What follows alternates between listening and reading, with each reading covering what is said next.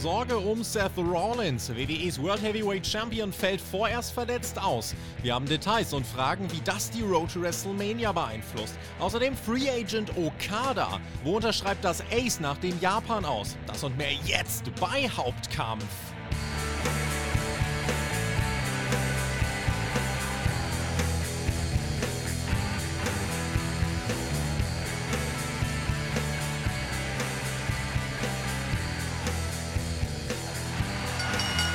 Wir läuten an zum äh, dritten Hauptkampf 2024. Euer Wrestling Talk vom Spotfight Wrestling Podcast. Ich bin Tobi und freue mich sehr, dass ihr mit am Start seid. Es gibt ja einen kleinen bzw. ganz schön großen Shake-up, über den wir sprechen wollen. Die Wrestling-Welt bewegt sich, da folgt gefühlt ein Beben auf das nächste. Mit Katsuchika Okada steht der nächste große Star vor einem Ligenwechsel. Seth Rollins ist verletzt. Was hat das jetzt für die Road to WrestleMania eigentlich für eine Auswirkung? Und AEW bringt seine Rankings zurück. Über das und mehr sprechen wir heute mit seit langer Zeit mal wieder. Wirklich, wahrscheinlich ist es einfach mein absoluter Lieblingsgast hier bei Hauptkampf. In meinen Augen einer der versiertesten und klügsten Beobachter, die wir in Wrestling Deutschland haben. Ich freue mich sehr auf JME, aka Jens. Herzlich willkommen. Auch 2024 sind wir wieder mit Hauptkampf am Start.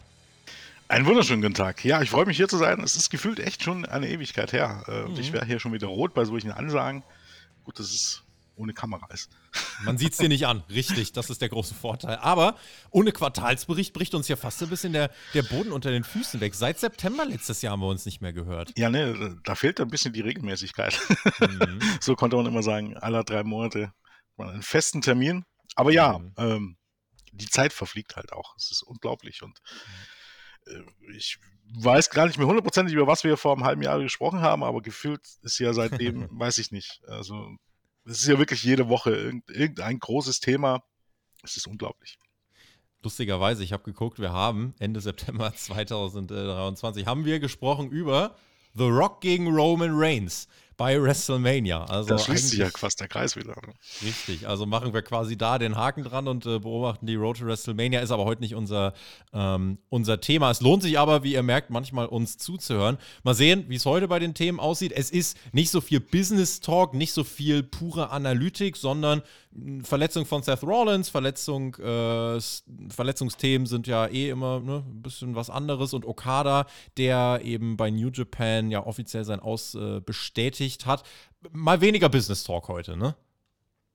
Ja, aber ich denke, Themen sind genug da. Ähm, da wird uns nicht langweilig werden. Also die Zeit wird uns nicht nicht zu kurz werden, denke ich. Gucken wir mal. Wir haben ja mal eine Spezialität dafür, weit zu überziehen über ja. diese äh, Pseudostunde, die man sich da immer vornimmt für diese Hauptkampfausgaben. Aber gucken wir einfach mal und gehen rein in unseren ersten Blog. Es geht um Seth Rollins. Ich zitiere mal von spotfight.de. Es dürfte sich auch mit euren Berichten decken.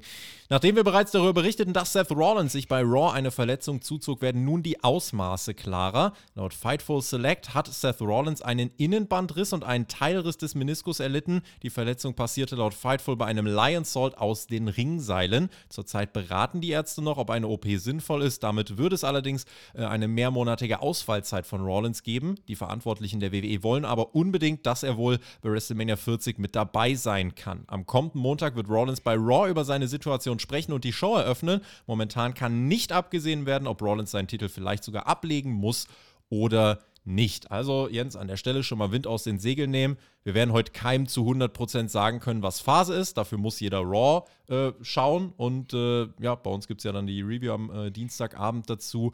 Aber das ist erstmal, wir, wir können jetzt nicht äh, irgendwas Geheimes leaken an der Stelle. Äh, wahrscheinlich, das weiß nur Rawlins, das wissen Ärzte und die Higher-Ups bei WWE, äh, wie es da jetzt um ihn steht. Wir nehmen das Ganze auf äh, Sonntagabend weiß gar nicht. Jetzt wird wahrscheinlich so langsam die Entscheidung intern feststehen, ne? Davon geht man aus, ja. Ähm, wobei ich mir vorstellen könnte, dass zumindest ähm, so eine Tendenz vorher schon da war, weil ich mir einfach so denke, wenn er jetzt bis WrestleMania oder darüber hinaus ausfallen sollte und ich glaube, Meniskusriss könnte er alleine noch schaffen. Ich glaube, irgendwie so bis zu sechs oder acht Wochen, das könnte sich ja noch irgendwie ausgehen. Innenband äh, ist dann, glaube ich, schon schwieriger.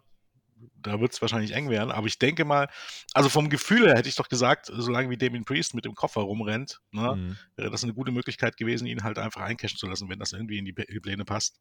Aber zumindest für die, für die nächsten Monate den Titel kann man dann immer noch mal wechseln lassen. Ähm, deshalb könnte ich mir vorstellen, dass man ihn nicht bekannt geben wird, dass man den Titel für vakant erklärt und dementsprechend, dass man davon ausgeht, dass er nicht so lange ausfallen wird. Aber das ist mhm. nur reine Spekulation irgendwie. Mhm. Ja, das sind ja so diese möglichen Szenarien im Graubereich, wo man sagen kann, ja, wie geht WWE damit um? Gibt es die große Ansprache und die Erklärung, ey, ich bin verletzt, ich muss den Titel leider niederlegen, weil, ja, das wäre natürlich der, der Hohn, wenn man sagen würde, ich kann ihn nicht mehr alle 30 Tage verteidigen. Das sollte man vielleicht in Zeiten von äh, Superrekord äh, Abwesenheitschampion Roman Reigns nicht machen. Aber äh, man kann sich fragen, wird man es einfach mit einer transparenten, offenen Ansprache kommunizieren und Rollins sagt, ich werde den Titel nicht verteidigen können, weil ich lang verletzt bin? Oder löst man das Ganze über ein Angle, über ein Szenario, sodass man sagt, ey, Damian Priest kommt mit dem Koffer raus und zack, das wird unser Champion für die Road to WrestleMania. Was sind denn so, ja, die, die Best Case und die Worst Case Szenarien, wenn wir das jetzt mal angucken? Also Worst Case wäre ja tatsächlich, Rollins fällt lang aus und Best Case wäre, er bleibt Champion und man mogelt sich ohne Match jetzt die nächsten zehn Wochen durch? Oder wie könnte das aussehen? Ja, sehe ich jetzt an sich noch nicht mal das Problem drin. Eben, also ich glaube, bis WrestleMania, gut, es sind noch ja, zehn Wochen. Ja, zehn Wochen. Ja, geht auch ohne Titelmatch. Seine letzte Titelverteidigung hatte er jetzt erst. Royal Rumble scheint ja nichts Großes geplant zu sein für den Titel. Elimination Chamber muss auch nicht sein. Und dann steht schon Mania vor der Tür. Also ich denke, wenn man fest davon ausgeht, dass er, dass er bis dahin wieder fit wird, dass man ohne Probleme diese Zeit überbrücken kann. Also das, da, da, sehe ich gerade in der heutigen Zeit jetzt kein Problem mehr drin, in da zehn Wochen den Titel nicht mehr zu verteidigen. Ich glaube, äh, wie du schon sagtest, das mit einmal pro Monat den Titel verteidigen, da sind wir ja nun längst darüber hinaus. Das, ich glaube, dieser Gedankengang ist an sich auch, auch irgendwie wieder überholt. Ne? Also ich brauche da jetzt nicht unbedingt äh, jeden Monat eine Titelverteidigung in der Titelverteidigung wegen, dann lieber irgendwie was, was Großes aufbauen und so. Und ich denke, mhm. Ähm, das könnte, könnte schon passen. Also man wünscht ihm natürlich. Auf der anderen Seite ist es halt immer so, er hat so seine Knieprobleme. Ja, ich habe äh, nochmal hab noch geschaut. 2015 Kreuzbandriss äh, in einem äh, Match gegen Kane bei einem Match in Europa äh, mhm. an der Europe Tour. Äh, plus äh, gleichzeitig Innenband und Meniskus kaputt gemacht, ja. rechtes Knie. 2017, also ne, weniger als anderthalb Jahre später, gleiches Knie, wieder mit einer Verletzung während einer Konfrontation mit Samoa Joe. Und jetzt, gut, jetzt ist ein bisschen Zeit vergangen, 2024. Ähm, Rollins ist ja auch ein erfahrener Worker, man kann da jetzt nicht irgendwie sagen, dass da irgendjemand Fehler macht oder so, sondern es ist einfach, äh, der Körper ist für sowas wie Wrestling nicht auf Dauer gemacht und egal wie gut du es machst, äh, wird immer so Wehwehchen geben und das Knie ist halt leider ein sehr Wunderpunkt, auch bei dem Stil, den, den Rollins geht. Aber ja, es ist schon auffällig, es ist eben keine einmalige Sache, was bei mir so ein bisschen den Punkt aufbringt, okay, versucht man das jetzt irgendwie bis WrestleMania gerade so ausheilen zu lassen oder, und das ist, finde ich, ein ganz wichtiger Punkt, ist nicht das Risiko, und das ist ja bei so Verletzungen oft mal so, das Risiko zu groß, dass die Verletzung, naja, dann irgendwie so 70, 80 Prozent geheilt ist und dann kommt Mania und dann ist sie danach aber, vielleicht bricht sie wieder auf und ist danach umso schlimmer und danach ist er richtig, richtig lang raus. Glaubst du, das wird eine Überlegung sein, äh, dass das sowas jetzt gegeneinander abgewägt werden muss? Ich, sollte, ich glaube, das sollte eine Überlegung sein. Ähm, aber in, in, anderen Jahren wäre das wahrscheinlich auch irgendwie ein valider Punkt gewesen und wahrscheinlich wäre es auch das Richtige, was man tun sollte. Aber ähm, in diesem Jahr glaube ich es halt nicht, weil ich glaube, so oft steht Seth Rollins ja jetzt auch nicht in Main Events von, von WrestleManias. Und auch wenn es, naja, ich meine, böse Zungen sagen, er steht, er würde im, im, im Match vor der Intermission stehen, aber äh, realistisch gesehen ist es halt irgendwie wahrscheinlich der Main Event von Tag 1 gegen CM ja. Punk. Wenn das jetzt irgendein Midcard-Match wäre, denke ich mal, wäre die Entscheidung wahrscheinlich dann auch ein bisschen leichter zu fällen, zu sagen, okay, ich, ich unterziehe mich jetzt in der Operation und teile das richtig aus. In der Konstellation dieses Jahr könnte ich mir vorstellen, dass man dann doch eher ein Risiko eingeht, vielleicht sogar ein unnötiges Risiko eingeht. Das Ding ist halt, es sieht halt wirklich so aus, als wenn er mit seinem Knie Probleme hätte. Er ist jetzt noch nicht so alt. Ich denke, er will noch ein paar Jahre im Ring stehen. Da ist dann wahrscheinlich irgendwie wäre es wahrscheinlich doch besser, wenn er sich unter das Messer legen würde. Ich bin jetzt mhm. kein Arzt, aber ich vermute mal, das wäre die bessere Lösung. Ich bezweifle aber tatsächlich, wenn es eine realistische Chance gibt, dass er rechtzeitig fit wird, dass er das dieses Jahr machen wird. In anderen Jahren vielleicht schon, in diesem, in diesem Jahr weiß ich nicht. Ich glaube es ich nicht. Mhm. wenn wir jetzt mal das Worst-Case-Szenario annehmen, dass er sagt, nee, äh, ich muss mich, also ich werde ausfallen. Also sobald jetzt Ärzte sagen würden, es ist ein zu großes Risiko, du musst dich einer OP unterziehen, wenn dieses Knie operiert wird, dann ist der mal mindestens fünf, sechs Monate, wenn nicht sogar länger raus. Davon ist dann mal auszugehen. Äh, angenommen, wir erleben leider, wir wünschen es nicht, äh, ein Worst-Case-Szenario. Was ist denn dann eigentlich mit CM Punk? Angenommen, Seth Rollins wird nicht auf diese Road to WrestleMania als Champion fahren. Wie groß ist denn das Risiko, dass CM Punk damit vielleicht auch sein Main Event von Night One von WrestleMania verliert? Oder glaubst du, nein, dann wird man einfach einen anderen Gegner hinsetzen, dann kriegt eben jemand wie Damian Priest oder so den Titel und wir kriegen Damian Priest gegen Punk als Main Event von Night One bei WrestleMania. Ich tue mich noch ein bisschen schwer damit, weil ich sage, es gibt so viele potenzielle Main Events. Ähm, auch, ich finde auch jemand wie Rhea Ripley hätte sich den halt absolut verdient.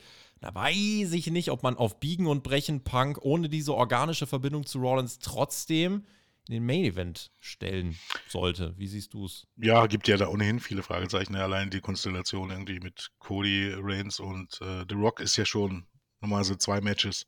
Damit ja. wäre der, der Spot im Grunde ja schon vergeben, wenn du so möchtest.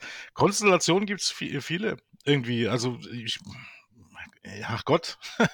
ich meine, ich meine, ich weiß nicht genau, wie man dort hingucken will, aber man könnte ja selbst sagen, irgendwie, ja, naja, wobei ist es auch irgendwie, aber ja, CM Punk gegen Cody Rhodes oder irgendwas in der Art. Kriegt man auch hin. Also, wenn, wenn man das, wenn man das irgendwie möchte und irgendwie der Sieger dieses Matches dann äh, gegen den Sieger von Roman Reigns gegen The Rock irgendwie am zweiten Tag. Aber ich glaube jetzt halt auch irgendwie nicht, dass The Rock und Roman Reigns sich irgendwie irgendwie ein Main Event von Platz 1, äh, von Tag 1 irgendwie äh, geben und dann ein Main Event von Tag 2 dann irgendwie Cody Rhodes gegen Roman Reigns oder sowas.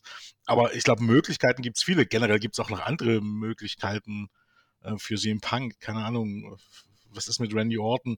Es ist halt jetzt nichts so sonderlich Neues. Ich meine, wir sprechen ja dann noch über einen anderen potenziellen Neuzugang, selbst das wäre irgendwie möglich. Hm. Also ich denke, einen Gegner würde man schon finden. Ne? Es ist jetzt auch nicht, ja, durch die Streitereien und so, so von Seth Rollins und CM Punk ist das schon natürlich äh, nochmal ein Match, wo er sagen könnte, das ist länger aufgebaut. Aber das ist, man kann jetzt auch nicht behaupten, das ist jetzt irgendwie eine, eine Once-in-a-Lifetime-Paarung, die, die jetzt unersetzlich ist. Ne? Würde die Pläne sicherlich über den Haufen werfen, aber ich denke, ähm, notfalls hat man da für CM Punk auch noch irgendjemand in der Hinterhand. Ne? Also Optionen gibt es da viele. Wie gesagt, ich sehe auch jetzt wirklich noch nicht kommen, dass Cody Rhodes dieses Jahr ein Championship-Match bekommt. Beziehungsweise vielleicht läuft es ja dann wirklich in irgendeiner Form auf, auf CM Punk gegen Cody Rhodes um den World-Title von Seth Rollins raus.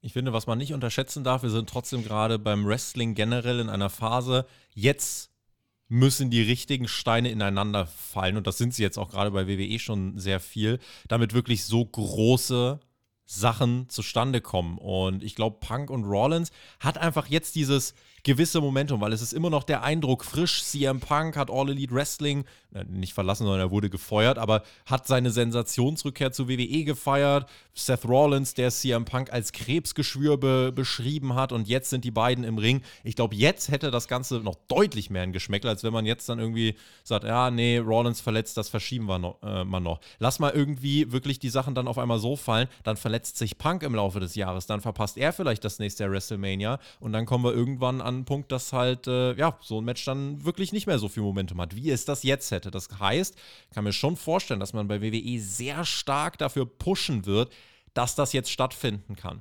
Es gab früher, also wenn wir reden wirklich über die 70er, 80er, da war das ja eigentlich Common Sense. Da hieß es, ja, also wenn du noch lebst, dann kannst du ja auch grundsätzlich antreten. Also Menschen sind ja wirklich mit gebrochenen Füßen in den Ring gestiegen. Ja, auch äh, bekannte, große Namen sind mit gebrochenen Füßen in den Ring und haben gerestelt. Und ich hoffe natürlich, dass das nicht, äh, weil das sollte nicht so sein, dass dieses Mindset sich bis heute durchzieht, aber ich glaube, was das Wrestling vielleicht auch von anderen Sportarten ein Stück weit unterscheidet, ist so dieses über die Grenze hinaus pushen. Dieses antreten, obwohl es eigentlich nicht mehr so viel Sinn macht. Das hängt einfach auch mit diesem Adrenalinschub von diesem Showbusiness zusammen. Und ich glaube, das spielt hier eine große Rolle. Ich glaube tatsächlich, wir werden es erst bei Raw endgültig sehen, ich glaube, die wollen unbedingt Punk gegen Rollins durchziehen, weil sie wollen diese perfekte WrestleMania 40 als Ausrufezeichen setzen. Deswegen glaube ich, wird WWE sehr stark an diesem Match festhalten und glaube nicht, dass Seth Rollins, ja, selbst wenn er den Titel jetzt niederlegen sollte bei Raw, dann holt er ihn sich im Zweifelsfall vor WrestleMania wieder, wieder zurück. Weil, sind wir mal ehrlich, wenn er antreten kann bei WrestleMania, sollte man tunlichst vermeiden, dass er vorher noch irgendwelche Matches bestreitet. Also dann muss er die nächsten ja. zehn Wochen auch ohne Matches bestreiten. Dann will ich nicht nochmal irgendwie in vier, fünf Wochen so ein Match gegen Jinder Mahal oder so sehen. Äh, das wird man sich ja dann sparen, sondern dann gibt es nur dieses eine Money-Match in zehn Wochen und bis dahin tickt die Uhr. Und da muss Rollins dann eben, wenn er auftritt, das über sein Reden regeln. Und das kann er mit Punk definitiv. Aber in Ring äh, dürfte dann nichts gehen. Aber ich glaube, wie gesagt, WWE die wollen an der Paarung unbedingt festhalten. Ja, denke ich auch, dass das irgendwie das realistische Szenario ist. Ähm, wie du richtig, richtig schon sagst, ne, also da, dieses Momentum, was man für diese Paarung jetzt hat, das wäre irgendwie in ein paar Monaten weg. Ähm, das heißt, wenn dann jetzt, ich sehe jetzt auch kein, keine Notwendigkeit, ihnen, wie gesagt, den Titel abzunehmen oder so. Man kann die paar Wochen, weiß ich nicht, äh, eine Woche hält CM Punk in Promo, die nächste Woche wieder Seth Rollins und dann ist wieder mal eine Woche Pause und dann machen, fängt man wieder von vorne an. Die zehn Wochen sind schnell rum. Also das sehe ich jetzt irgendwie überhaupt nicht als großes Problem da. Und äh, ja, macht es ja vielleicht sogar bis zu einem gewissen Grad interessanter. Ne? Also es ist ja, ist ja wirklich, ne, willst du was gelten, mach dich selten. Ähm, ähm, ja, ich denke, ich, ich, denk, ich denke, wir sind da schon dem, äh, auf der richtigen Spur und ich, ich glaube, es wird darauf hinauslaufen, dass Seth Rollins vielleicht sagt, er macht eine Pause oder irgendwas am Montag oder vielleicht ist es halt auch wirklich nur ein Streufeuer, könnte ich mir auch vorstellen, ne, dass man darauf gar nicht so richtig eingeht ähm, und ähm, er einfach versuchen wird, in den zehn Wochen ähm, so weit fit zu sein oder so weit wieder ähm, gesund zu sein, dass er ähm, ansprechendes Match bestreiten kann. Mhm. Ja, also ich rechne auch eher mit einer Angle-Lösung. Ich glaube, WWE wird bewusst damit spielen. Schafft er es zu WrestleMania oder nicht? Und dann, sind wir mal ehrlich, dürfte ihm ja vielleicht auch ein Stück weit entgegenkommen, weil CM Punk, wenn er dann den World Title gewinnt und die Story ist Seth Rollins ging eh schon komplett auf dem Zahnfleisch, dann lässt sich das vielleicht nochmal leichter verkraften, auch als Booking-Entscheidung, als wenn einfach ein ja, ein Zurückkehren, dass CM Punk gegen einen äh, in seiner Blüte stehenden Seth Rollins einfach so bei WrestleMania umhaut, sondern ich glaube, ja, kommt doch eigentlich allen Parteien entgegen, wenn man sagen kann, Rollins war ja nicht ganz fit und was wäre denn gewesen, wenn und so. Kann mir schon vorstellen, dass äh, ja, da, da, wird Rollins im Zweifelsfall auch zufriedener mit sein, als wenn er den Titel einfach so an Punk übergeben muss. Aber ja, ihr dürft uns natürlich sehr gern an dieser Stelle auch eure Szenarien schreiben. Was glaubt ihr, wie geht das bei Raw vonstatten? Es ist ja nur eine begrenzte Halbwertszeit, die wir jetzt hier haben mit dieser Hauptkampfausgabe bei diesem Thema, deswegen wollen wir auch nicht viel weiter drüber reden. Ihr werdet es bei Raw, wie gesagt, sehen. Aber schreibt uns gerne eure Szenarien. Was glaubt ihr? Was wird da in der Nacht von Montag auf Dienstag passieren? Sind wir dann schlauer? Wird der Titel niedergelegt oder sehen wir eine Storyline-Lösung? Ich glaube letzteres. Bei Jens habe ich das auch rausgehört. Ja. Sind wir natürlich an eurer Meinung interessiert. Und kommen ja, zum zweiten Block und zu einem Mann, der auch zu einem X-Faktor werden könnte auf dieser Road to WrestleMania. Fast ein bisschen aus dem Nichts dann, aber ja, beim Royal Rumble wird er definitiv noch nicht auftreten, wenn er zu WWE kommen sollte. Genau das müssen wir jetzt aber erstmal besprechen. Es geht um Katsuchika Okada, das Ass von New Japan. Also eine so unfassbar illustre Laufbahn, die dieser Mann genommen hat. Er ist das Aushängeschild. Auch in ganz Japan ist der Typ wirklich ein, ein Star. Also, was, was Roman Reigns fürs US-Wrestling ist, weiß nicht, ob es fast sogar untertrieben ist, äh, zu sagen, dass Okada das auch in Japan ist. Ich würde eigentlich sagen, er ist äh, sogar noch mehr als das und ist bei Japan oder ist generell in Japan einfach ein, eine riesige Nummer und ist für New Japan als Wrestling-Liga einfach ein absoluter X-Faktor, immer äh, ja, das Aushängeschild gewesen. Ähm, das war das Ace der Company. Äh, kannst du uns da noch ein bisschen helfen, das einzuordnen, um den Stellenwert von Okada im japanischen Wrestling, insbesondere natürlich für New Japan Pro Wrestling, ähm, zu greifen? Ja, ähm, grundsätzlich ähm, ja, hast du alles schon dazu gesagt, ne? Also wenn man es vergleichen wollte, ähm, ist er quasi der Roman Reigns äh, von New Japan. Wobei man sagen muss, ich würde da sogar noch eine Stufe höher gehen. Ich würde sagen, ja. er ist das irgendwie, was John Cena in den Jahren war, auch wenn die Gimmicks nichts miteinander zu tun haben, um Gottes Willen. Aber ähm, er ist eben halt, New Japan hat von Haus aus immer einen großen, oder was heißt von Haus aus, aber es gibt immer meistens einen großen oder den großen Star und der war in den letzten Jahren, in zehn Jahren ähm, Okada. Ähm, Und ja, Wrestling ist in Japan, denke ich, hat noch mal ein bisschen, nicht wie früher in früheren Jahrzehnten, das war alles schon deutlich größer natürlich, aber hat generell in Japan noch mal einen anderen, ein bisschen einen anderen Stellenwert als in den mhm. USA. In den USA ist es halt wirklich eine Unterhaltungs, äh, äh, ein Bereich der Unterhaltungsbranche. Und na klar, ESPN und so weiter berichten ein bisschen mehr über Wrestling, als das in früheren Jahren der Fall war. In Japan ist das im Grunde relativ normal, dass dort äh, zum Beispiel Tokyo Sports oder so, äh, dass da Wrestling einen guten Teil davon einnimmt. Und äh, dementsprechend ist er vermutlich ein größerer Mainstream-Star, als das Roman Reigns in den, in den USA ist. Ähm, ist natürlich, äh, ja, ne, außerhalb von Japan nicht wirklich von Bedeutung.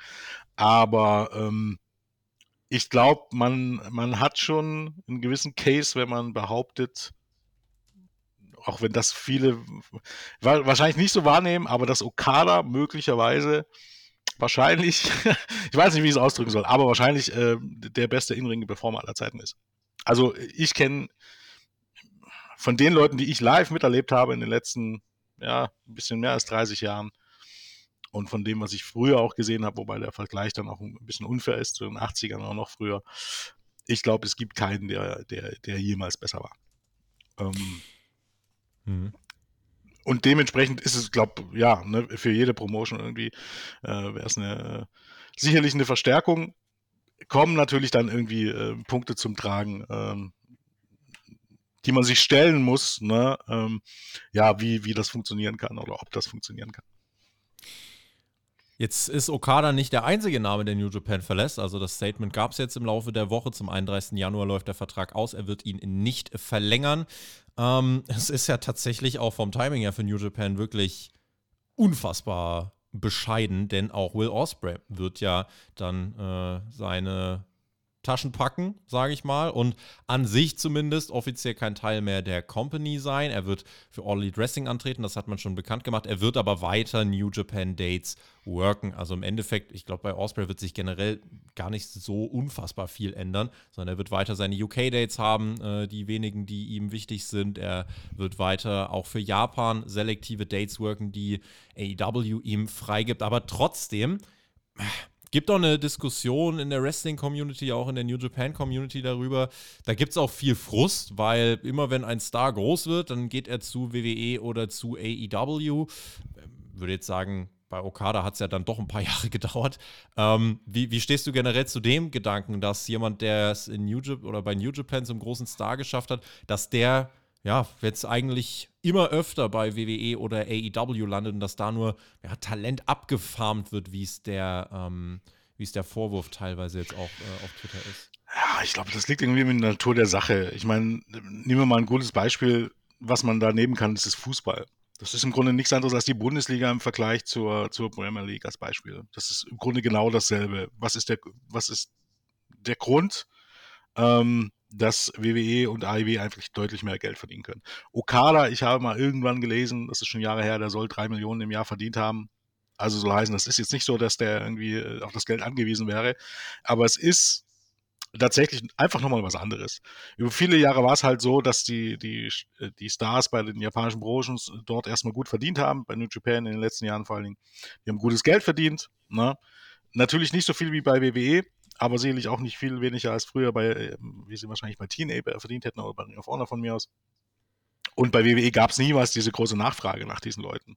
Ne, unter Vince McMahon gab es für viele jetzt nicht irgendwie so die Intention, da zu WWE zu wechseln, um sich dann dort zum Clown machen zu lassen. Ausnahmen mhm. bestätigen immer die Regel. Dann kam halt irgendwie AIW, ne, da ist es dann halt so, da war lange Zeit nochmal ein ganz anderer Ansatz als bei WWE, schon wesentlich ähm, ähm, wesentlich attraktiver für diese Leute, ne, weil da der Fokus auch auf was anderes gelegt ist. Da musstest du als Japaner jetzt auch nicht äh, irgendwie lange Promos halten, sondern du konntest auch so erfolgreich sein und irgendwie, ähm, ja, was gelten, sage ich mal. Bei WWE ändert sich das unter Triple H halt ein bisschen und, und dann ist das halt deutlich attraktiver. Das bedeutet, AEW und WWE können deutlich mehr Geld bezahlen, als das New Japan bezahlen kann. Das ist nun mal einfach die Realität. Warum ist das so? Auch relativ einfach, äh, in Japan fließen nicht diese TV-Gelder. Das ist der, das ist der einzige Grund, den man sagen kann, äh, oder den man klar vorbringen kann. Das ist immer noch, wenn man so möchte, wie in alten Zeiten eine Live-Event-Promotion. Das heißt, natürlich gibt es einen Streaming-Dienst, natürlich bekommen die ein bisschen TV-Geld, aber das sind Peanuts in dem Vergleich zu dem, was WWE und auch AEW bekommen. Und dementsprechend ist das Geld in den USA einfach deutlich größer.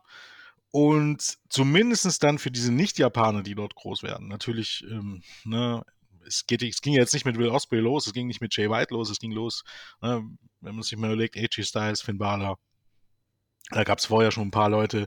Ähm, also die großen äh, ähm, ähm, nicht japanischen Wrestler oder englischsprachigen Wrestler, die bei New Japan waren, die zieht es irgendwann zu WWE und A oder AEW. Und äh, neu ist es halt ein bisschen, dass das auch durchaus, ähm, ja, jetzt offensichtlich große japanische Stars betrifft. Weil ich glaube, mhm. das gab es tatsächlich noch nie, dass ein Ace von New Japan zu seinen Hochzeiten quasi irgendwo anders hingegangen ist. Also es ist ohnehin undenkbar, also weil das auch mal aufkommt, habe ich auch schon gelesen, ja, dass Okada irgendwie, weiß ich nicht, zu irgendeiner anderen Promotion in Japan gehen sollte. Das wird nicht passieren. Sowas gibt es halt im Grunde nicht. Das ist, also Ausnahmen bestätigen die Regel, aber das dass ein Topstar einer Promotion zu einer anderen japanischen Promotion geht, kann man im Grunde schon ausschließen. Ne? Das, gelten Okada ist Okada ist All Japan Pro Wrestling. genau. Das wird also, nicht passieren. Das wird nicht passieren. Also eher, eher kann es mal sein, dass irgendjemand mal seine eigene Promotion aufmacht, aber generell muss man sagen, ne, es ist nicht gang und gäbe in Japan, dass ein, dass ein Wrestler die Promotion wechselt. Selbst bei hochtalentierten Leuten, die nur bei kleinen Promotions groß geworden sind, vor ein paar hundert Zuschauer, die wechseln nicht einfach zu nächstgrößeren Promotion. Das ist eher selten in Japan, weil die halt dort, wo sie ausgebildet wurden, dort haben die eine sehr starke Loyalität. Ne? Das heißt, ähm, er wird in die USA gehen, das kann man mit Sicherheit schon mal sagen. Die Frage ist, wohin er gehen wird. Und da gibt es halt natürlich ein paar Punkte, ähm, ja, wo man sagen muss, äh, spricht vieles dann schon gegen WWE, aber es ist in der heutigen Zeit unter Triple H ne, halt auch nichts mehr ausgeschlossen. Also weil die Dinge sich ja ein bisschen ändern. Ähm, Gerade jetzt auch in den letzten Wochen. Mhm. Ähm, ja, vielleicht wird das irgendwie so ein, ja, weiß ich nicht, wenn man so möchte, so ein Präzedenzfall in, in, gewisser Art und Weise.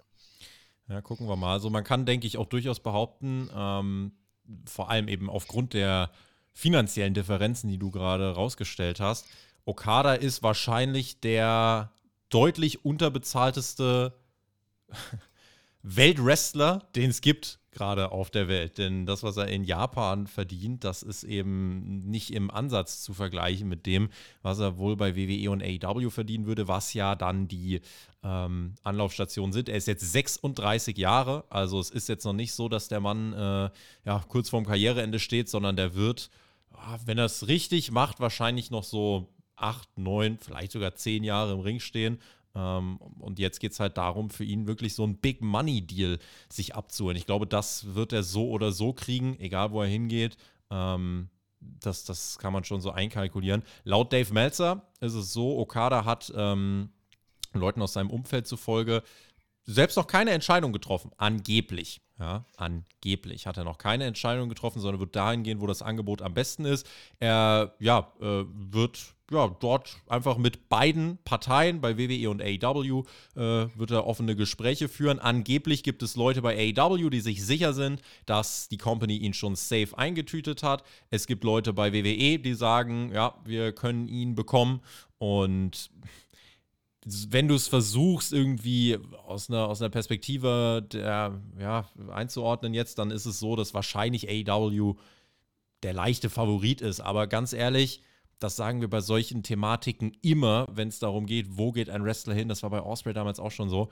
Am Ende des Tages entscheiden bei solchen Geschichten immer die komplett persönlichen, subjektiven Präferenzen. Es gibt jetzt sogar Fans, die spekulieren, dass Okadas Ehe den Ausschlag geben wird. Das wollte ganz, ich gerade erwähnen, genau. Ganz, ganz äh, spannende Stories kursieren da. Ähm, ja, Okada wird entscheiden, was für ihn das Beste ist. Wir können nur spekulieren, was ihm verschiedene Ligen äh, bieten können. Was hat das mit, diesem, mit dieser Spekulation um seine Ehe auf sich? Kannst du ein bisschen Licht ins Dunkel Seine Frau äh, ich spreche das jetzt vielleicht falsch aus, ich weiß nicht, Suzuko Mimori, eine Schauspielerin und Sängerin in, äh, in, in Japan. Und zwar ist wahrscheinlich noch ein, ein größerer Star als er selbst. Ähm, und äh, die haben ein kleines Kind. Das heißt, für WWE müsste er nach Florida ziehen und wahrscheinlich seine Frau, die sicherlich ihre Karriere in Japan nicht aufgeben wird, äh, dort mit ihrem kleinen Kind lassen. Da darf sich jetzt jeder ausrechnen, wie wahrscheinlich das ist. Hm. Das ist halt ein bisschen unwahrscheinlich. Bei äh, AEW wäre es halt so, er müsste dort nicht jede Woche da sein. Ne, es gibt ja äh, viele andere Beispiele. Osprey ist das jüngste Beispiel, Pack ist so ein Beispiel, ähm, dass man da einen Deal findet, wo man dann regelmäßig im Grunde anreist und dementsprechend dann dort wohnen bleiben kann. Und das ist bei WWE bisher zumindest relativ undenkbar. Das heißt halt nicht unbedingt, dass sich das nicht ändern kann. Ne? Wenn Hunter möchte und zudem sagt, ja, pass auf, äh, du musst eigentlich nur einmal im Monat da sein und bleibst ansonsten in Japan wohnen. Ich meine, dann, dann äh, ja, stehen die Türen offen. Ne? Aber wenn äh, der bisherige Status ist halt so, dass es bei WWE so nicht, nicht äh, nicht durchgeführt wird und dementsprechend ähm, könnte das ein ausschlaggebender Punkt sein. War es ja bei Osprey in gewisser Art und Weise genau dasselbe.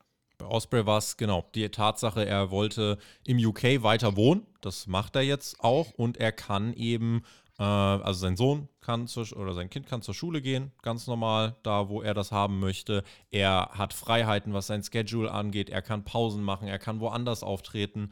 Ähm, das sind Dinge, die ihm bei WWE im Leben nicht in den Vertrag geschrieben worden wären. Also, da, dass bei WWE dir ein reduzierter Schedule in den Vertrag geschrieben wird, da musst du schon wirklich ein ganz schönes, äh, ganz, ganz schöne Power mitbringen und auch eigentlich bei WWE es geschafft haben. Ich glaube, WWE hat noch nie jemanden unter Vertrag genommen, der noch nicht vorher dort war und gesagt, ja, du kriegst du, du kriegst von uns das Legend-Treatment, sage ich mal, sondern das kann man, glaube ich, schon sagen. Egal, was mit Okada passiert, er wird so oder so eine, eine neue Präsentation bekommen, dass er ja, das Ace seiner Company ist. Ich glaube, das wird tatsächlich weder bei AEW, äh, das Recht nicht bei WWE dann der Fall sein in ein paar Wochen.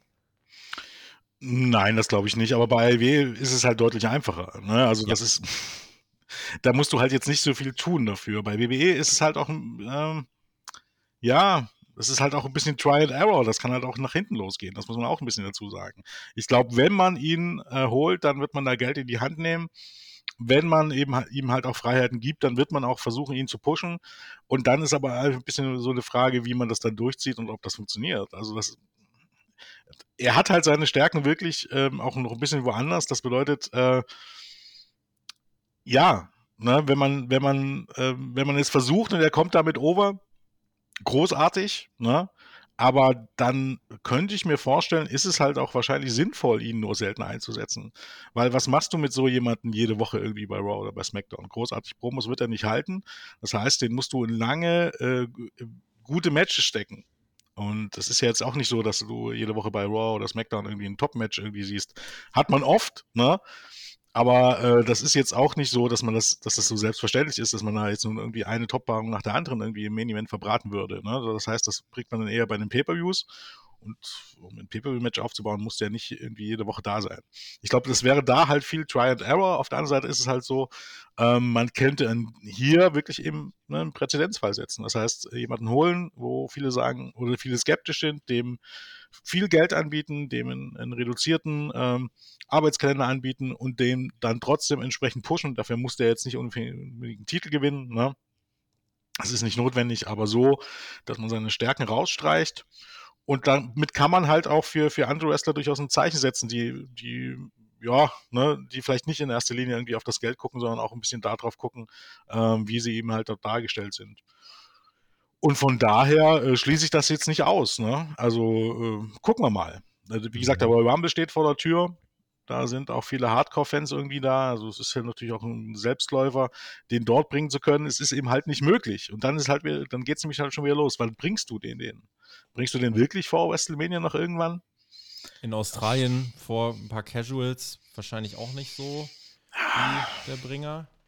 Also ein paar Casuals ist gut, 40.000. Ja, naja, Australien ist auch nicht so richtig. Also wenn, dann müsstest du ja vielleicht in Japan sogar irgendwie, aber so eine Show gibt es da, glaube ich, halt auch nicht. Ich meine, das ist schnell aus dem Boden gestammt, zugegebenermaßen, aber ja, weiß ich nicht, das wäre irgendwie eher was für, für nach WrestleMania, oder? Vielleicht für, für Raw nach WrestleMania oder sowas. Ja, ja. Vielleicht, ja. Naja, gut, aber ich sag mal so, du hast Andrade, ach, prinzipiell auch noch Mercedes Monet angenommen, die kommen zu WWE. Bei Andrade heißt es ja, der Deal wäre in place. Da ist ja überall die Frage, wo und wie. Aber tatsächlich der Royal Rumble, dass das bei Okada nicht geht, ja, ich glaube aber nicht, dass das WWE von irgendwas, von irgendwas abhalten wird. Glaube ich also, auch nicht, nein. Ich glaube, die WrestleMania-Pläne stehen fest, oder das andere ist im Grunde. Nee. Lass uns, bevor wir zu den Spekulationen gehen, AEW, WWE ganz kurz noch sagen, äh, wie brutal ist das denn jetzt für New Japan? Wer kann denn da in die Fußstapfen äh, treten von einem Okada? Naja, ohne jetzt zu weit auszuholen, bei New Japan ist halt das Problem, äh, dass dort eben, es ist eine Live-Event-Company, das bedeutet, die leben größtenteils eben halt von, von Ticketeinnahmen, von Merchandise-Einnahmen etc. pp. Da hat äh, Corona richtig ja. reinge, weiß ich was nicht. Das heißt, die sind noch dabei, sich davon zu erholen. Das war, ähm, waren harte Jahre für sicherlich alle japanischen Promos, aber auch für New Japan. Das heißt, die sind quasi, die hatten so 2019 mit, dem, mit der Show Madison Square Garden, kannst du so sagen, so ein bisschen den Peak. Und danach, kein Jahr später, kam Corona und dann ging es ein bisschen bergab. Jetzt geht es wieder ein bisschen bergauf. Das Problem ist, ähm, ja, Okada, ich glaube, man hat jetzt nicht unbedingt damit gerechnet, dass er geht. Aber die anderen Stars, die äh, Osprey ist weg, Jay White ist erst gegangen. Das heißt, da sind ein paar Stars weggebrochen. Dass jetzt auch ein japanischer Topstar geht, ist natürlich besonders bitter. Mhm. Es kommt für die Company einfach zu keinem kein richtig guten Moment weil die anderen Stars, die man da hat, die sind, ähm, ja, ist immer ein bisschen schwer zu sagen, die sind in die Jahre gekommen. Ich meine, ähm, Naito ist 41, ne? Da bist du beim WWE fast noch in, in, deiner Blüte, aber er ist halt körperlich einfach nicht mehr in der Lage, dass man, oder nicht mehr, bei weitem nicht mehr auf seinem Peak. Und man hat viele Talente, talentierte junge Leute, die danach kommen, das kommt aber jetzt einfach ein, zwei Jahre zu spät. Ich denke, in ein, zwei Jahren wäre das nicht das Problem gewesen. Oder wenn Corona nicht gewesen wäre, wäre es wahrscheinlich. In ein, zwei Jahren, in, in, ein, zwei Jahren sind wahrscheinlich auch nochmal so Nachwuchsstars wie Shoda Umino und so noch ein bisschen genau. weiter. Die können jetzt auch nicht direkt in diese Rolle schlüpfen. Nee, man, man hat ja diese Leute da, auch, auch man, ich habe hab das jetzt mir im Kopf, aber man hat ja sogar letztes Jahr irgendwann bekannt gegeben, ich glaube, ich glaube, vier Leute waren es, wo man gesagt hat, oder sogar sechs Leute, um die soll die Company in Zukunft aufgebaut werden. Die Leute sind da, die bekommen jetzt so langsam den ersten Push. Renaita, äh, ähm, Yota Chuchi, äh, Umino, äh, die bekommen so den ersten Push. Ähm, aber die sind halt noch nicht, die sind noch nicht an dem Punkt, wo du sagen könntest, den kannst du jetzt sofort den World Title geben. Das wäre einfach überstürzt. Klar kannst du jetzt irgendjemand mal ins kalte Wasser werfen. Das ist es jetzt nicht. Aber ich glaube, so dieser Punkt, dass du sagst, okay, dieses Jahr noch nicht, ähm, auch nächstes Jahr nicht direkt, aber nächstes Jahr lässt er einen von den jungen Leuten den, den G1 gewinnen und der gewinnt dann irgendwie bei Wrestle Kingdom im Jahr 2026 äh, mhm. den, den, den äh, Titel von Okada und danach ist es eine ganz andere Situation irgendwie. Diesen Moment hast du jetzt halt hier nicht. Ähm, das heißt, es ist schwer für New Japan. Auf der anderen Seite ist es halt auch so, es kann halt auch in, in irgendeiner Art und Weise ein Segen sein. Ne? Die können sich jetzt genötigt fühlen, dass die ähm, Hiromu Takahashi vielleicht dann doch irgendwie zu den Heavyweights hochziehen. Ähm, und eben halt dann die Jüngeren dann doch ein bisschen schneller ins kalte Wasser werfen. Was Talent angeht, ja, sind wir jetzt mal ganz ehrlich, ähm, ist das, was New Japan da macht, da allen anderen äh, Companies, zumindest in der westlichen Welt, was wir so kennen, deutlich überlegen. Also das bedeutet, äh, ähm, das System, was, was dort entwickelt wurde, ist wirklich so gut, dass du immer Top-Wrestler äh, hervorbringen wirst, die dann auch irgendwann ihr Gimmick entwickeln ne, und da der Fokus nicht so sehr auf Promos und so weiter liegt. Mhm. Auf Sicht muss man da nicht so äh, viel Gedanken machen. Für den Moment ist es, glaube ich, ein relativ äh, schwerer Schlag. Ja. Ob, mhm. Wie unerwartet der jetzt kommt für die Promotion selber, ist halt auch schwer zu sagen irgendwie. Ja.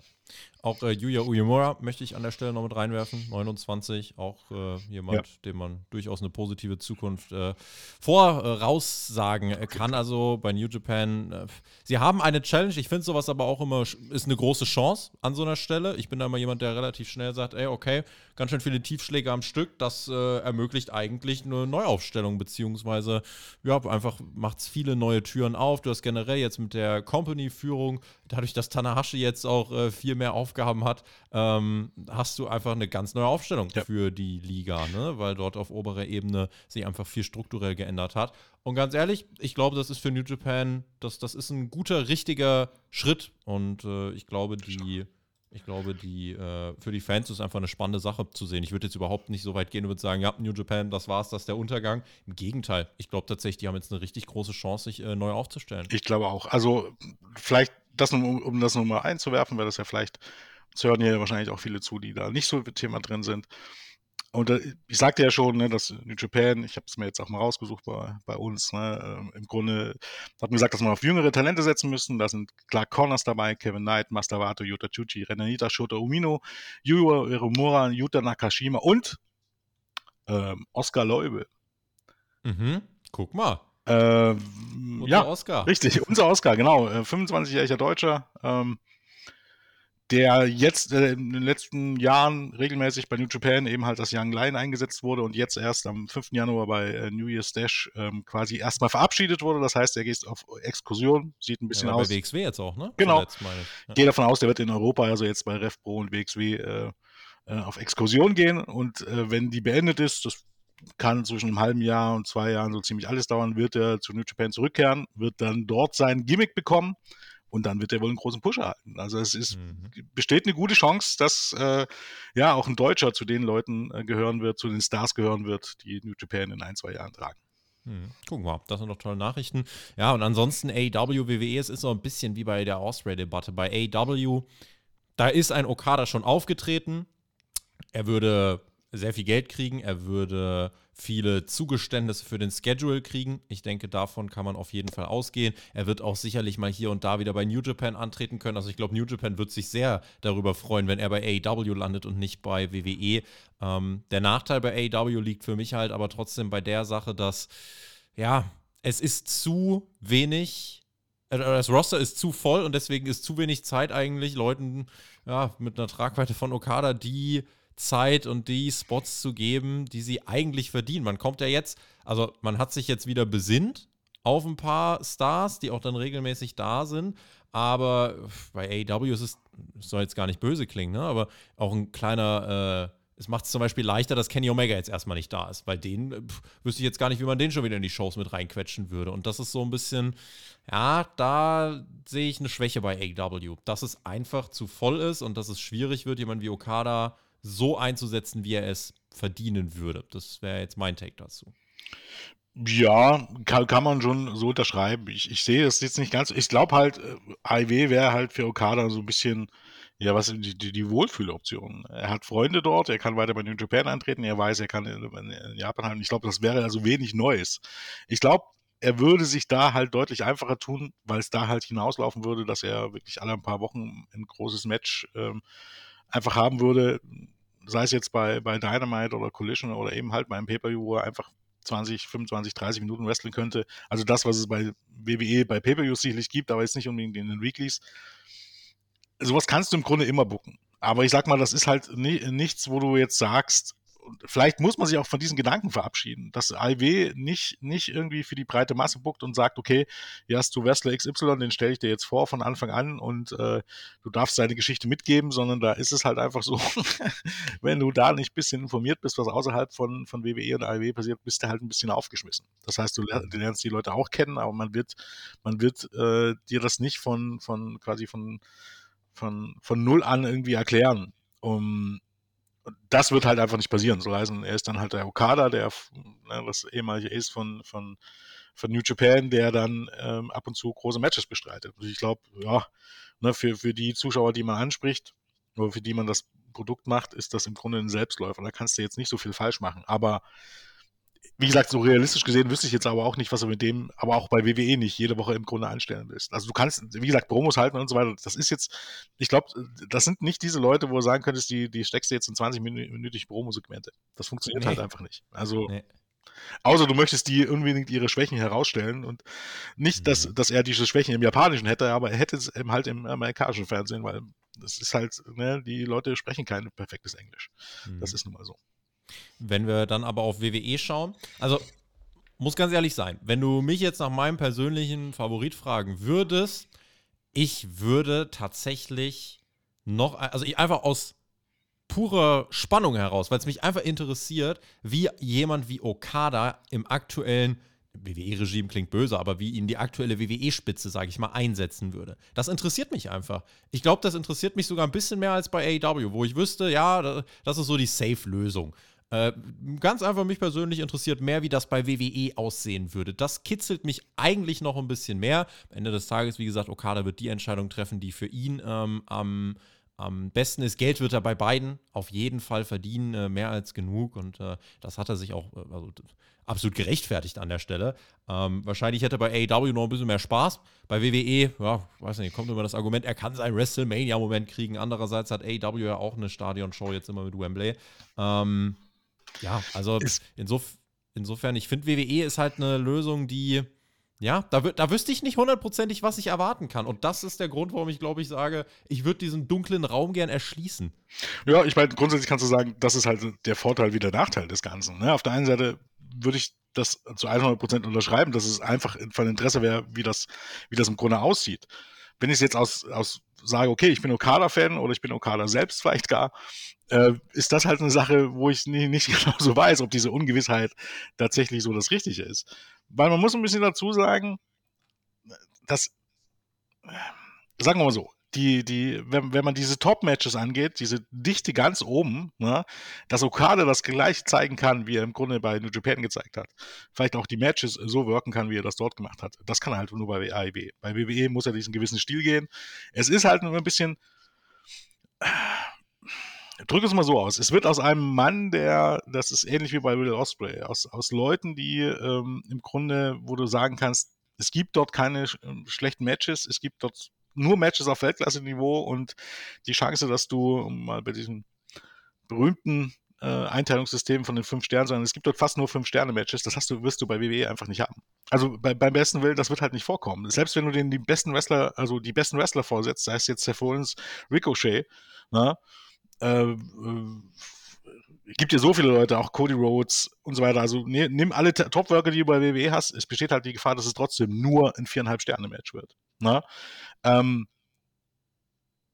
als Sicht von Okada oder aus seiner eigenen Sicht weiß ich halt nicht, ob das zufriedenstellend ist. Also, na gut, Okada selbst könnte halt noch sehen, er möchte sich dort beweisen und schauen, ob er auch diesen Stil mitgehen kann und so weiter.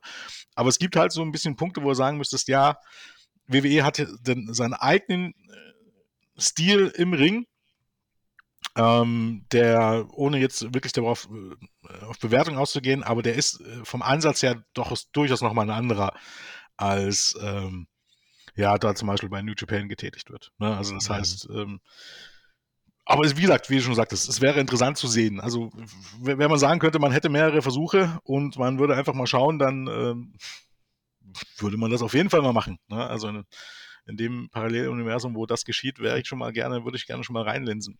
In dem Moment, dass man eigentlich nur einen Versuch hat, ist es halt immer, immer ein bisschen schwierig.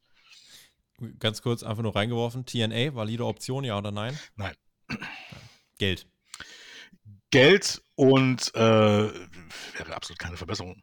Also, ich, ich verstehe, dass TNA ein bisschen jetzt ein Hype ist, ne? Aber sind wir jetzt mal ganz ehrlich. Im Moment ist TNA immer noch Glorified Indie. Bei TNA gibt es nichts, was es nicht bei WWE, AEW und New Japan auch gibt. Schlagt mich, steinigt mich, aber das ist die Realität. Das muss man, muss man ganz klar, das muss man ganz klar so sagen. Deshalb keine Option. Also, oh Gott, wenn er jetzt mal Bock hat, irgendwie zwei Monate dorthin zu gehen, wie das Will Osprey gemacht hat. Ein paar Tapping zu würde es ihm so. erlauben. Ja, ja. Ich würde es ihm auch erlauben. Das, ja. das, das schon, ne? Hat der Will Osprey auch gemacht, hat Kenny Omega gemacht. Das auf jeden Fall. Spricht auch nichts dagegen. Aber dass er dort unterschreibt und dort einen längeren Zeitraum bleibt, nein. Das, das glaube ich einfach nicht.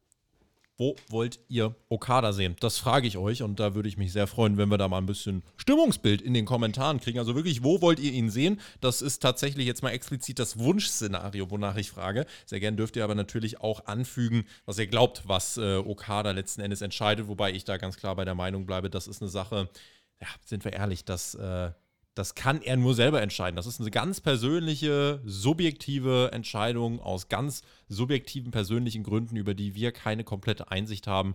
Und deswegen freuen wir uns einfach, dass es ein Beben gibt, dass wir jemanden wie Okada wohl im US-Wrestling zeitnah sehen werden und freuen uns auf die Dinge, die da kommen. Machen wir nun weiter mit unserem Wochenvorschau-Blog. Wir gucken, was geht ab in den nächsten Tagen. Es ist ja wirklich eine äh, große Wrestling-Woche, denn der Royal Rumble steht ja unter anderem auf dem Programm, auch vor vielen, vielen Zuschauern. Da freue ich mich am Wochenende schon drauf. Das wird äh, generell im St. Petersburg Tropicana oder im Tropicana Field St. Petersburg, Florida, so ein MLB-Stadion. Äh, dürfen wir uns auf, auf äh, denke ich, ordentlich Stimmung gefasst machen. Sprechen gleich noch über Card und so weiter und so fort. Erstmal gucken wir auf Raw. Das findet statt im Smoothie Kings Center, New Orleans. Äh, 8000 Tickets sind verkauft. Wir kriegen folgende. Punkte. CM Punk und Cody Rhodes face to face. Seth Rollins addresses his future. Damian Priest gegen Drew McIntyre, Chad Gable gegen Ivar und Miss gegen Dominic. Das Segment mit äh, Seth Rollins wird die Show tatsächlich auch eröffnen. Damian Priest gegen Drew McIntyre sag mal so, wenn Damian Priest jetzt eincashen sollte zeitnah, müsste man eigentlich denken, er sollte jemanden wie Drew McIntyre schlagen.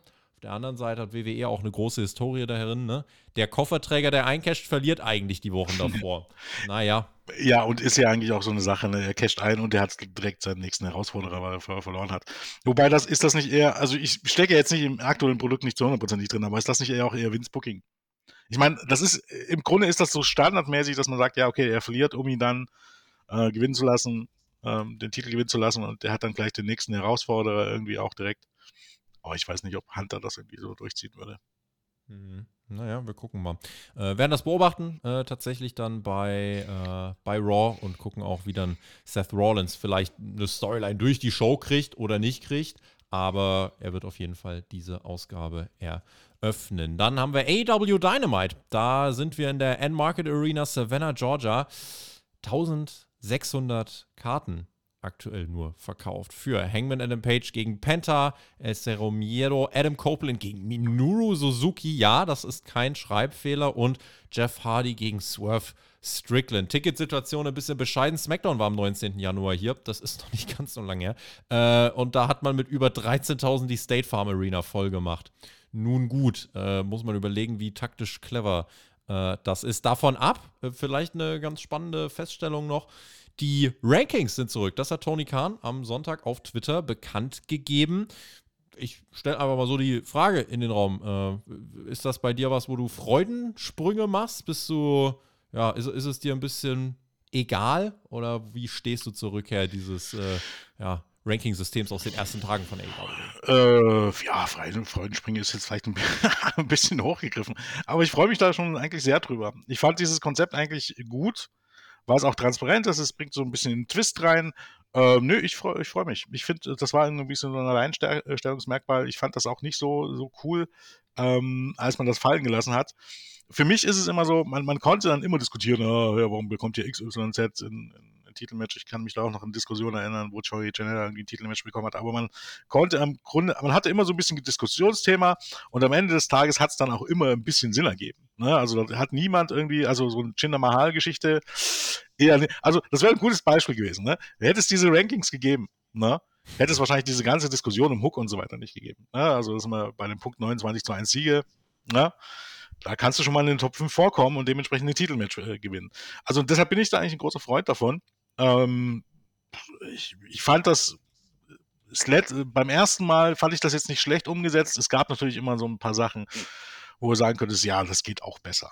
Ne? Also im Grunde, dass du äh, äh quasi irgendwie am, am, weiß ich nicht, am Mittwoch ein, ein, Titelmatch für die nächste Woche angekündigt hast mit jemandem, der noch nicht, nicht in den Top 5 war und der nächsten Woche war er dann in den Top 5. Ne? Mhm. Das sind halt so ein bisschen so Sachen, die Reihenfolge wäre andersrum richtig. Ne? Also nicht jemand in die Top 5 setzen, weil er jetzt ein Titelmatch bekommt, sondern es muss genau andersrum sein. Aber ich, vom Prinzip her und von der Idee her bin ich erstmal ein Freund davon grundsätzlich. Mhm. Ja, also man muss auf jeden Fall in meinen Augen trotzdem ein paar Lehren daraus ziehen, weil man hat es ja auch abgeschafft damals und da war die Grundstimmung auch gut, dass das abgeschafft worden ist, weil jetzt gibt es etwas mehr Booking-Freiheiten. Ne? Damals war es ja auch so, bei Dark und Dark Elevation wurden ja Wins, äh, Wins gefarmt, Wins gefarmt. Wins wurde nicht gefarmt, aber Siege wurden gefarmt. Ähm, und es müsste ja eigentlich auch ein Ende der, ich sag mal so, äh, der, der endlosen Number One Contender-Schleife von Leuten wie Brian Keith, Trent Beretta, Commander und so weiter sein. Ja. Wenn, wenn dieses System jetzt so zurückkommt, muss da ja eine Logik einkehren. Das ist in meinen Augen wichtig und du musst versuchen, diese Zahlen relevant zu halten und darfst nicht dich nur darauf verlassen und sagen, ah, beim nächsten Pay-Per-View tritt Platz 2 gegen Platz 3 an, sondern du darfst nicht nachlassen, weil das ist zum Beispiel das, was Leute wie Swerve Strickland und so weiter immer jetzt hoch in Kurs gebracht hat. Du musst die Charakterentwicklung, die Storyentwicklung trotzdem damit befeuern. Du kannst es dir natürlich so schön zurechtlegen und kannst dir auch Weekly-Matches so zurechtlegen, aber in meinen Augen, man darf sich nicht wieder darauf ausruhen, denn das war beim ersten Mal schon ein Fehler. Wenn es jetzt übrigens weiter einfach nur Open Challenges bei ganz vielen Titeln gibt, dann finde ich, ist das übrigens auch sehr sinnlos, denn Rankings sollten in erster Linie helfen, um auch Challenger zu bestimmen. Und äh, finde ich immer, Open Challenges sind dann ja nicht das, nicht das Ideale. Aber wo ich bei dir bin, auf jeden Fall, ist der Punkt, dass es naja, es bekräftigt gerade so ein bisschen mehr dieses Feeling von AEW, ne? We are so back, äh, wie es äh, viele interpretieren, dass man äh, interpretieren, dass man zurück zu den Wurzeln kehrt, ne? zurück zu dem, was 2019 dazu geführt hat, dass man eine wirkliche Alternative war. Und da waren die Rankings eben, ja, eine Erinnerung an die schöne, gute alte Zeit. Ich bin jetzt, ja, ich sehe es ich sehe es mit gemischten Gefühlen, weil ja, du kannst halt trotzdem, diese Rankings limitieren dich vielleicht auch ab und zu. Gerade wenn jemand richtig Momentum hat, dann kannst du nicht so schnell reagieren, finde ich. Also diese Rankings beschränken dich schon auch ein Stück weit, aber fürs aktuelle AEW-Produkt verstehe ich, warum man erstmal sagt, das gibt der Liga wieder ein bisschen Halt. Finde ich tatsächlich gar nicht so unbedingt. Also das ist also eine Frage, wie, wie man das umsetzt. Natürlich hast du recht, dass, dass du jetzt grundsätzlich niemand von jetzt auf gleich irgendwie, äh, also quasi jetzt von Mittwoch auf Samstag irgendwie ein Titelmatch geben kannst oder in die Rankings bringen kannst. Aber grundsätzlich ist diese Zeitspanne, die du dafür brauchst, relativ gering. Du musst halt dann nur, du musst committed sein, sage ich mal, und du musst halt dann nur umsetzen. Und das hat AW beim letzten Mal nicht gemacht mehr zum Ende. Ja, ja, na, richtig, genau, weil man das immer mehr hat, immer mehr hat einschlafen lassen. Aber grundsätzlich ja. ist es ja nun mal so, es geht nicht um die reine Anzahl von Siegen. Also das bedeutet, mit 30 zu 0 stehst du nicht zwangsläufig auf jemanden, der 4 zu 0 Siege hat. Das bedeutet, hast du jemanden, der heiß ist, gibst du dem Siege über einfach große Stars, auch Leute, die in, den, in, den, in, den, in der Top 5 stehen. Das bedeutet, nehmen wir mal als Beispiel äh, Okada. Ja, steht bei 0-0. Wir ignorieren jetzt mal seine Matches, die er vorher hatte. Der kommt rein, du wirst ihm ein Titelmatch geben, dann gibst du dem einen Sieg über, ja, was, was bringst du als erstes Match? Weiß ich nicht. Adam Copeland von mir aus. Nur Brian Danielson. ja, gut. Aber ja, von mir aus, ne? Brian Danielson, dann suchst du dir äh, jemanden raus, der, der auch ungefähr in diesem, in diesem Punkt ist, Adam Copeland, und dann suchst du dir irgendjemanden raus in den Top 5 Weiß ich nicht, John Moxley, es ist, ist, jetzt ein bisschen übertrieben, also ich glaube nicht, dass, mhm. dass das so passieren wird. Dann steht er bei 3, 3 zu 0 und der hat einen Case, wo du sagen könntest, der ist in den Top 5. Und schon kannst du ist dem ein Titelmatch geben. Ist wertvoller, als wenn, keine Ahnung, Claudio in den letzten fünf Wochen jemanden bei Collision weggewumst hat. Genau so ist es. Es geht im Grunde, und das war damals auch schon so, das haben auch schon viele einfach nicht verstanden so richtig. Es geht mhm. um, auch um die Siege, die du eingefahren hast. Das bedeutet, Siege gegen größere Gegner sind natürlich mehr wert als gegen, weiß ich nicht, gegen John, John Doe bei AEW Dark. Es geht nicht um die reine Anzahl von Siegen. Das geht es aber beim Boxen und beim UFC auch nicht. Also das ist halt das, was, was wirklich viele Leute, und ich wusste immer nicht, warum die das nicht verstehen. Ne, das ist bei UFC und auch beim Boxen, und beim Boxen ist ja in Deutschland noch ein bisschen mehr verbreitet, da war das auch nicht so. Es geht nicht um die Anzahl der Siege, es geht darum, wem du im Grunde besiegst. Das heißt, auch mhm. mit einer schlechteren Bilanz konntest du trotzdem in der Liste weiter oben sein. Und diese Liste ist natürlich immer umstritten auf eine gewisse Art und Weise oder in vielen Fällen. Ne? Das, das, das bleibt nicht aus. Aber es darf, sollte dann nie so sein, dass du sagst, im Grunde, ja, der sollte keinen Titel mitbekommen. Also diese mhm. Jinder Mahal-Story, sei es jetzt damals oder sei es jetzt, sollte einfach niemals auftreten. In, in ja. keiner Art und Weise. Ja. ja, also schreibt uns auch das gern. Ich verstehe das auf jeden Fall. Sehe es, wie gesagt, äh, zwiegespalten. Auf der einen Seite sage ich, ja, das ist was, was AW ähm, wieder abgrenzt und das ist was, wo man jetzt erstmal Halt mitbekommen kann.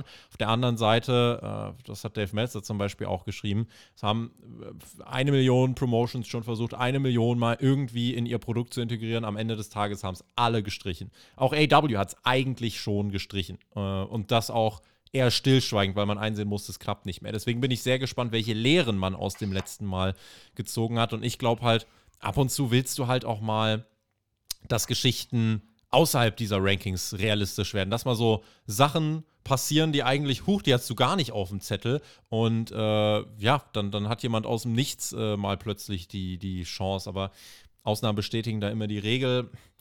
Ende des Tages ist es eine Frage der Umsetzung und da muss AEW jetzt halt einfach, wie gesagt, aus Fehlern, die da gemacht wurden, äh, le äh, lernen.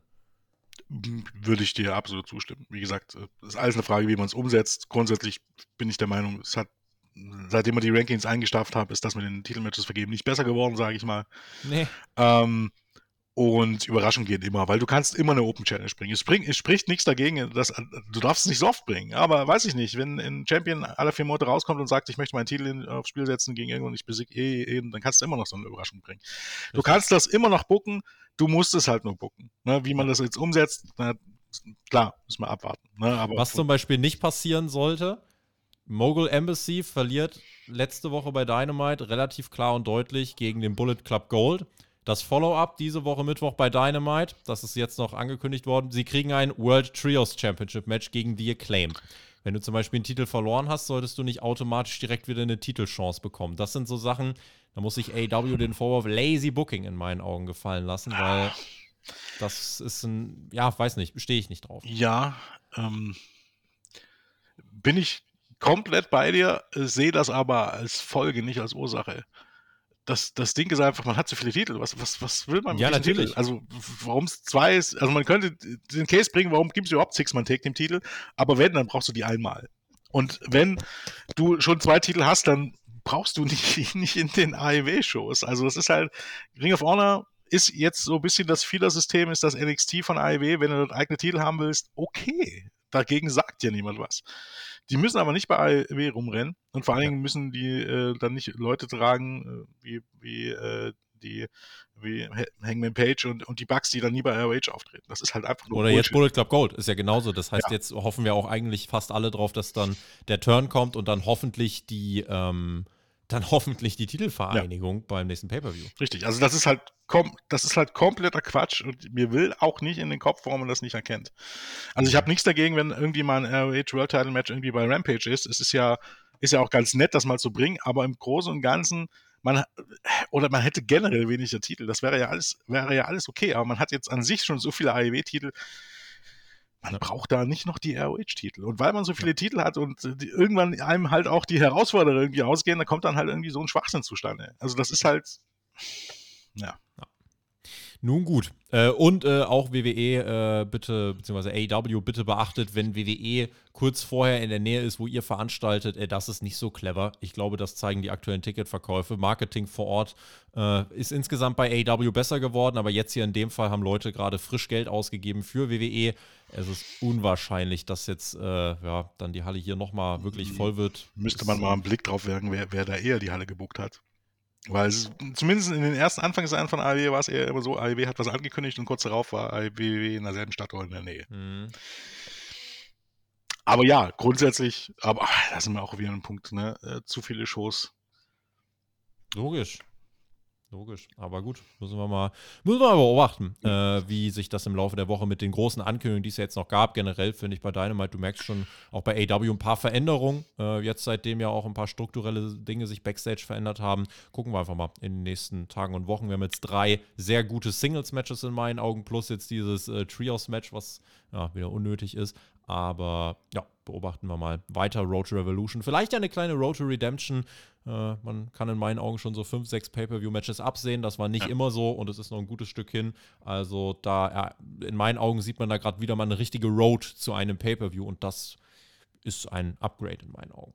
Definitiv. Wir haben wir haben SmackDown im Kaseya Center, Miami, Florida. Äh, aktuelles Update äh, kam auch jetzt gerade relativ frisch rein, äh, kurz vor der Aufnahme. 7400 Karten sind weg. Äh, es ist der Tag vom Royal Rumble. Carmelo Hayes gegen Austin Theory, The Pride und The Final Testament face to face und Carlito gegen Santos Escobar. Dann haben wir am Samstag AEW Collision, Brookshire Grocery Arena, Bossier City, Louisiana. 1400 Karten. Ähm, ja, Verkauf lief leider nicht so gut. Zwischen 11. bis 18. Januar wurden ganze acht Tickets verkauft. Acht Tickets zwischen 11. bis 18. Januar.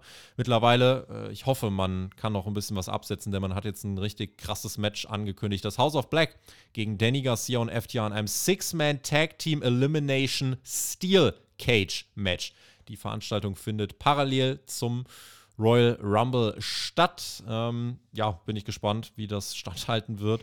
Aber generell, ja, weiß nicht, so eine Weekly, die parallel zu einem Event wie dem Royal Rumble läuft, ungünstig, ne? Ja, sind wir, sind wir jetzt mal ganz ehrlich, es war von Anfang an die Schnapsidee, am Samstagabend eine Wrestling-Show zu bringen. Hm es, daran ändert das halt nichts. Ne? Also das ist, vielleicht, vielleicht, ja, selbst Nachmittag ist ja wahrscheinlich keine Option, aber es war von Anfang an eine Schnapsidee und man, man merkt es jetzt halt. Also selbst wenn nicht Royal Rumble ist, sind da halt die NFL oder 80.000 College-Basketballspiele. So heißen, die Zahlen, die man hat, ist das, was man erwarten kann. Also das ist ja, man liest immer so manchmal, ja, ne, seit CM Punk sind die Zahlen eingebrochen. Na, guckt euch mal die Zahlen an. Das hat mit CM Punk so rein gar nichts zu tun. Die Zahlen waren jetzt, also nicht immer, muss man dazu sagen, es schwankt auch sehr stark, aber es gab hier durchaus Wochen. Ähm, ja, die liefen nicht viel anders als im August. Und im August war es eben halt auch schon, weiß ich nicht, da war auch, war man, Krebsmann irgendwie bei zwischen 400 und 500.000 rum und irgendwie, also das heißt, das ist halt einfach nur ein, ein sehr, sehr bescheidener Sendeplatz. Und dass man dann noch gegen den Royal Rumble oder gegen die WWE PPUs läuft, das ist halt kompletter Quatsch. Also zumindest, wenn man auf die Live-Zuschauerzahlen äh, schaut. Also das ist halt ja. mit Ansage. Ja. Royal Rumble findet dann statt, auch in der Nacht von Samstag auf Sonntag. Tropicana Field St. Petersburg, Florida. Knapp 37.000 Karten sind abgesetzt. Wir haben, Stand jetzt, vier Matches. Men's Royal Rumble Match, Women's Royal Rumble Match, Roman Reigns, Randy Orton, AJ Styles und LA Knight. Fatal Four Match um die Undisputed WWE Universal Championship. Und wir haben Logan Paul gegen Kevin Owens um die United States Championship. Wir gucken mal. Ich glaube tatsächlich auch der Pay-Per-View wird gar nicht mehr so krass weiter angefüttert, sondern am Ende des Tages äh, kommt da vielleicht jetzt noch ein fünftes Match dazu, aber du hast die Klammer mit den beiden Rumble-Matches, eins am Anfang, eins am Ende wahrscheinlich. Und wobei du könntest hier auch mit Roman Reigns im Main Event gehen, im Zweifelsfall, aber du wirst halt die Rumble-Matches relativ weit verteilen. Drei Matches, drei Matches, die keine Rumble-Matches sind, dazwischen reichen dann auch dann wird das Ding wahrscheinlich nach dreieinhalb Stunden auch durch sein. Und ganz ehrlich, ist mir lieber, als wenn das Ding auf vier, fünf Stunden gezogen wird, sondern ja, bin ich eigentlich jetzt fein mit. Und die Road to WrestleMania ist so spannend, da muss gar nicht viel mehr zu diesem Pay-Per-View gesagt werden, finde ich. Ja, bin ich auch der Meinung. Also man muss da jetzt auch nicht großartig aufbauen. Der Selling Point ist ja am Ende des Tages ohnehin das Royal Rumble Match und alles andere ist ein bisschen, oh, die Royal Rumble Matches, alles andere ist ein bisschen Beiwerk. Ja.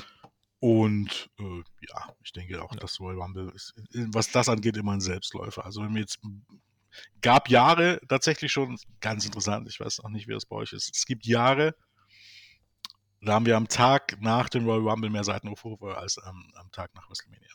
Ja, es ist nicht ungewöhnlich, dass tatsächlich der Rumble, also es ist auch der, der für viele der Lieblings-Pay-Per-View. Ja. Äh, die lieben das mehr als WrestleMania, einfach weil dieses Konzept so einzigartig ist. Das kannst du auch mit Freunden easy gucken. Es ist kurzweilig, es gibt viele Entrances, es ist immer so ein kleiner Rush innerlich, ne, wenn der Countdown kommt und so.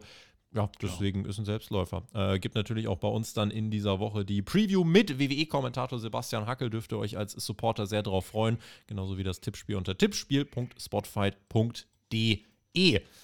Dann Haken dran an die Wochenvorschau und Zeit für eure Hörerfragen, die wir jetzt noch beantworten wollen. Könnt ihr auch stellen als Kanalmitglieder auf YouTube oder Supporter auf Patreon. Der Dildappen hat uns geschrieben, wie wahrscheinlich seht ihr das Match Brock Lesnar gegen Gunther für WrestleMania? Ich hoffe, dass es im Rumble zu einem Face-Off kommt und das Match dann auf den Weg gebracht wird. Wäre ein Träumchen, schließe ich mich an. Wäre sehr schön. Wie groß die Chance ist, kann man jetzt nicht hundertprozentig sagen, aber ich sag mal so, Gunther hat jetzt noch keine ganz klare WrestleMania-Richtung. Brock Lesnar soll in den nächsten Wochen zurückkehren. In meinen Augen wäre es ein Selbstläufer. Ob die das bei WWE auch so sehen, kann ich nicht sagen. Ja, da steckt wohl nicht drin. Auf der anderen Seite ist es halt so, wie du schon sagst, es ist ein Selbstläufer. Es, man muss auch mal fragen, was spricht denn jetzt genau dagegen? Ne, am Ende des Tages ist das ist WrestleMania 40 Roman Reigns gegen The Rock oder eigentlich nur The Rock, wenn man es jetzt ganz genau nimmt. Ähm, alles andere ist im Grunde, kann man nicht so viel falsch machen. Und we, wem ansonsten hätte man den von Brock Lesnar, gegen den er noch nicht gewestelt hat? CM Punk vielleicht. Und, aber ansonsten, ja, sollte man, sollte man einfach machen. Äh, würden sich viele Leute darauf freuen. Passt, glaube ich, auch ganz gut, die Paarung. Also. Hm. Mal gucken, oder? Man wenig sagt, Gründe, warum nicht. Ja, man sagt vielleicht, Brock Lesnar wäre doch ein geiler Gegner für Okada zum Anfang. Ja. Und lass mich nicht lügen, ich glaube, diese Woche bei Raw hatte das Segment, es war ein Promo-Segment mit Gunther, Xavier Woods und Ludwig Kaiser, ähm, hat 205.000 Zuschauer hinzugewonnen. Also, so. und ja, würde ich mal sagen, ne? Mhm. Bei anderen ja. würde da schon der Monsterpuss ums Haus stehen. Also. We will see. Bin auf jeden Fall äh, gespannt und glaube, man wird für Gunther und Brock Lesnar eine gute Lösung finden. Nächste Frage kommt äh, für, äh, von Onkel Robert. Er fragt explizit den JME, welche Wrestling-Legende gewann den ersten Royal Rumble 1988? Augenzwinker. Was hat es denn ähm, damit auf sich? Ist das so? Hast du, hast du direkt jetzt. Äh das weiß ich. Also, boah, das wäre jetzt peinlich, wenn ich jetzt äh, sicher auftrete und sage, das stimmt nicht. Aber ja, Jim Duggan hat den ersten Royal Rumble gewonnen und das war ein Royal Rumble. Es war jetzt nicht direkt eine Hausshow, aber ich glaube, es wurde nie, es war kein Pay-Per-View oder irgendwas. Aber kleines, kleines Wrestling-Quiz quasi an dieser Stelle. Wir lösen ich weiß, auf. Ich weiß, wer hat die Frage gestellt? Äh, Onkel Robert hat die gestellt. Onkel Robert sagt mir jetzt gerade nichts. Weiß nicht, ob Onkel das Robert 1984. Was? Vielleicht ist es auch ein Gag bei euch. Ich weiß es nicht. Ich möchte auf jeden Fall auflösen. Ich überlege gerade. Achtung. Ja. Richtig. Oh. Kurz der Schwanz, aber ja. Ich war, mir, ich war mir sehr sicher. Also das wäre sehr peinlich gewesen, hätte das nicht gestimmt. ich hätte es aus dem Stegreif jetzt nicht so schnell gehabt, aber. Äh, keine Ahnung, ist irgendwie hängen geblieben. Weil im Laufe der Jahre, ich weiß, dass es in, da noch kein Pay-Per-View war und er hat quasi den ersten gewonnen, das ist irgendwie hängen geblieben. Ja. Ich gebe dir jetzt nicht das Gefühl, dass du alt bist und sage irgendwas zu mir und dem Jahr 1988, sondern sage einfach, das hast du sehr gut gemacht an dieser Danke. Stelle. Sehr nett. So. Loco das hat uns geschrieben, alle reden über WrestleMania, Reigns, Rollins, Punk, äh, etc. Doch wie sieht eure Meinung nach die Road to WrestleMania für Gunther aus? Auf wen soll er treffen? Äh, und Nacht 1 oder Nacht 2? Das in meinen Augen Nacht 1 oder Nacht 2 ist jetzt gar nicht so wichtig. Es muss einfach nur gut für die Struktur passen. Äh, ja, habe ich schon mal gesagt, dass ich Gunther gegen Brock Lesnar feiern würde eigentlich? Ja, ich glaube, Brock Lesnar wäre tatsächlich schon die beste Lösung. Ich glaube, das ist halt auch ein Match, was ganz wichtig ist bei solchen Shows. Du kannst da äh, mit relativ wenig Aufwand, mit zehn Minuten ein komplett anderes, ein großartiges Match auf die Beine stellen, was komplett anders ist als alle anderen Matches. Von daher, mhm. ähm, mach's halt einfach, ne? Überleg gar nicht groß, Fokus einfach, Ende der Geschichte. Und das ist halt auch so eine Sache, so ein Sieg gegen, auf der anderen Seite, irgendwann musste Gunther mal auch mal diesen Titel abnehmen. Ne? Mittlerweile ist man ja schon auf dem Punkt, wo man sagen könnte, will nicht Gunther einfach Roman Reigns den Titel abnehmen? Kann man das nicht einfach machen? Einfach, einfach nur so, weil er ein passender Heal dafür wäre. Aber ja, äh, Brock Lesnar. Ja. Zack, Haken dran.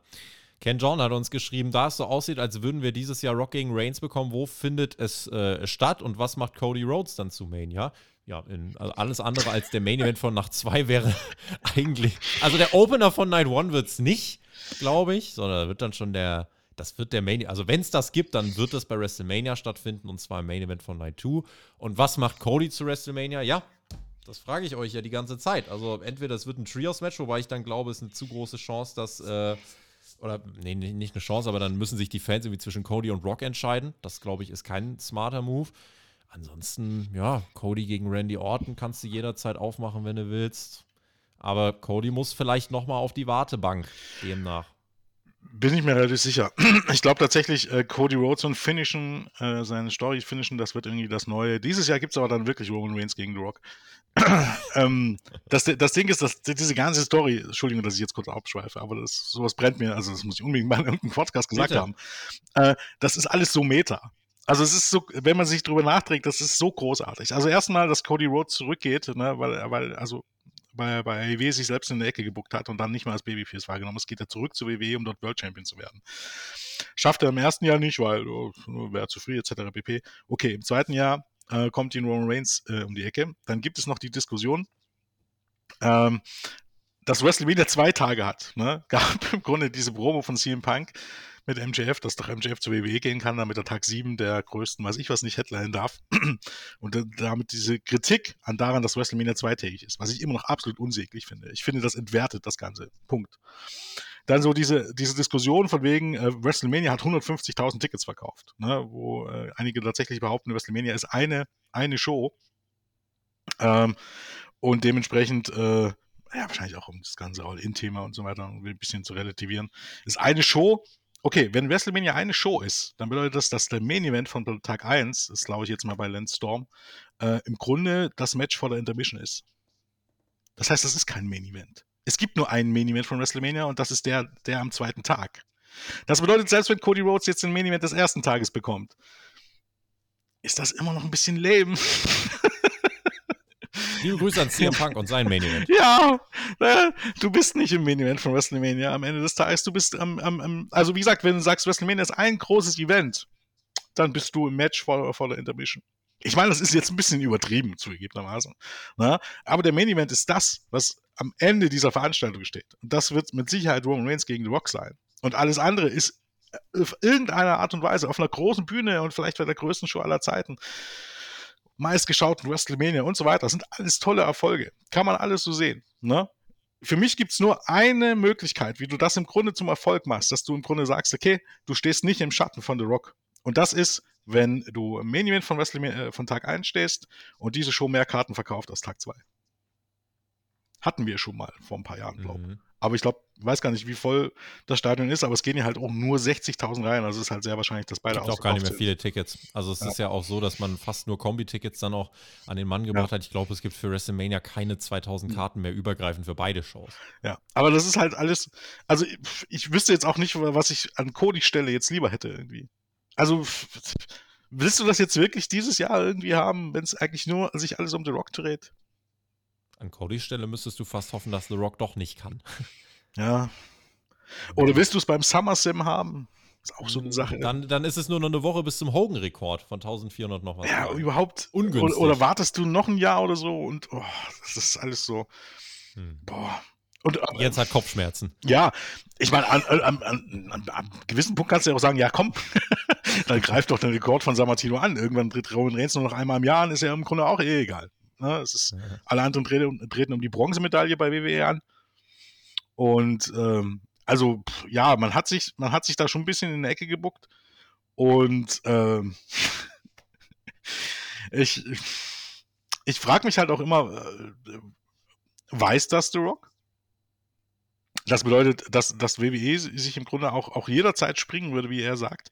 Oder ist er sich dessen im Grunde, im Grunde vielleicht auch gar nicht bewusst, dass alles irgendwie von ihm abhängig ist und äh, ähm, ja, dass sich alles im Grunde rauszögert, nur weil er im Grunde sagt, jedes Jahr sagt, ja, äh, nächstes Jahr dann aber bestimmt. Also nächstes Jahr machen wir das.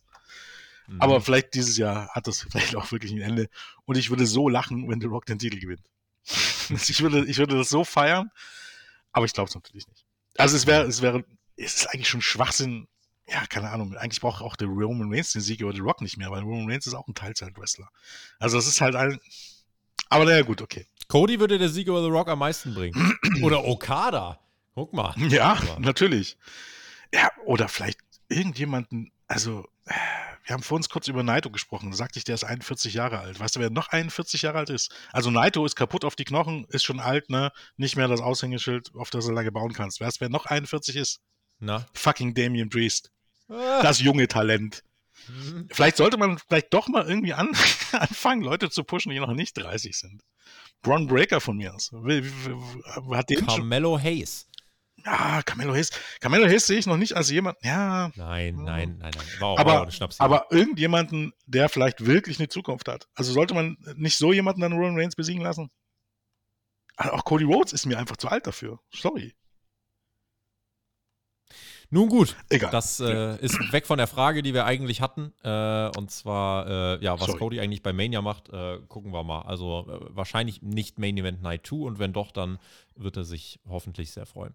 Aloha hat uns gefragt, äh, ich würde gern von euch wissen, warum sich die beiden größten Ligen momentan bei den Wechseln der World Champions in den letzten Jahren sehr wenig getraut haben. Äh, gibt unter anderem die Möglichkeiten, die es mit Reigns und Zayn gab und so weiter oder WrestleMania mit Cody. Äh, Aloha möchte einfach wissen, warum bleiben diese Regentschaften so lang?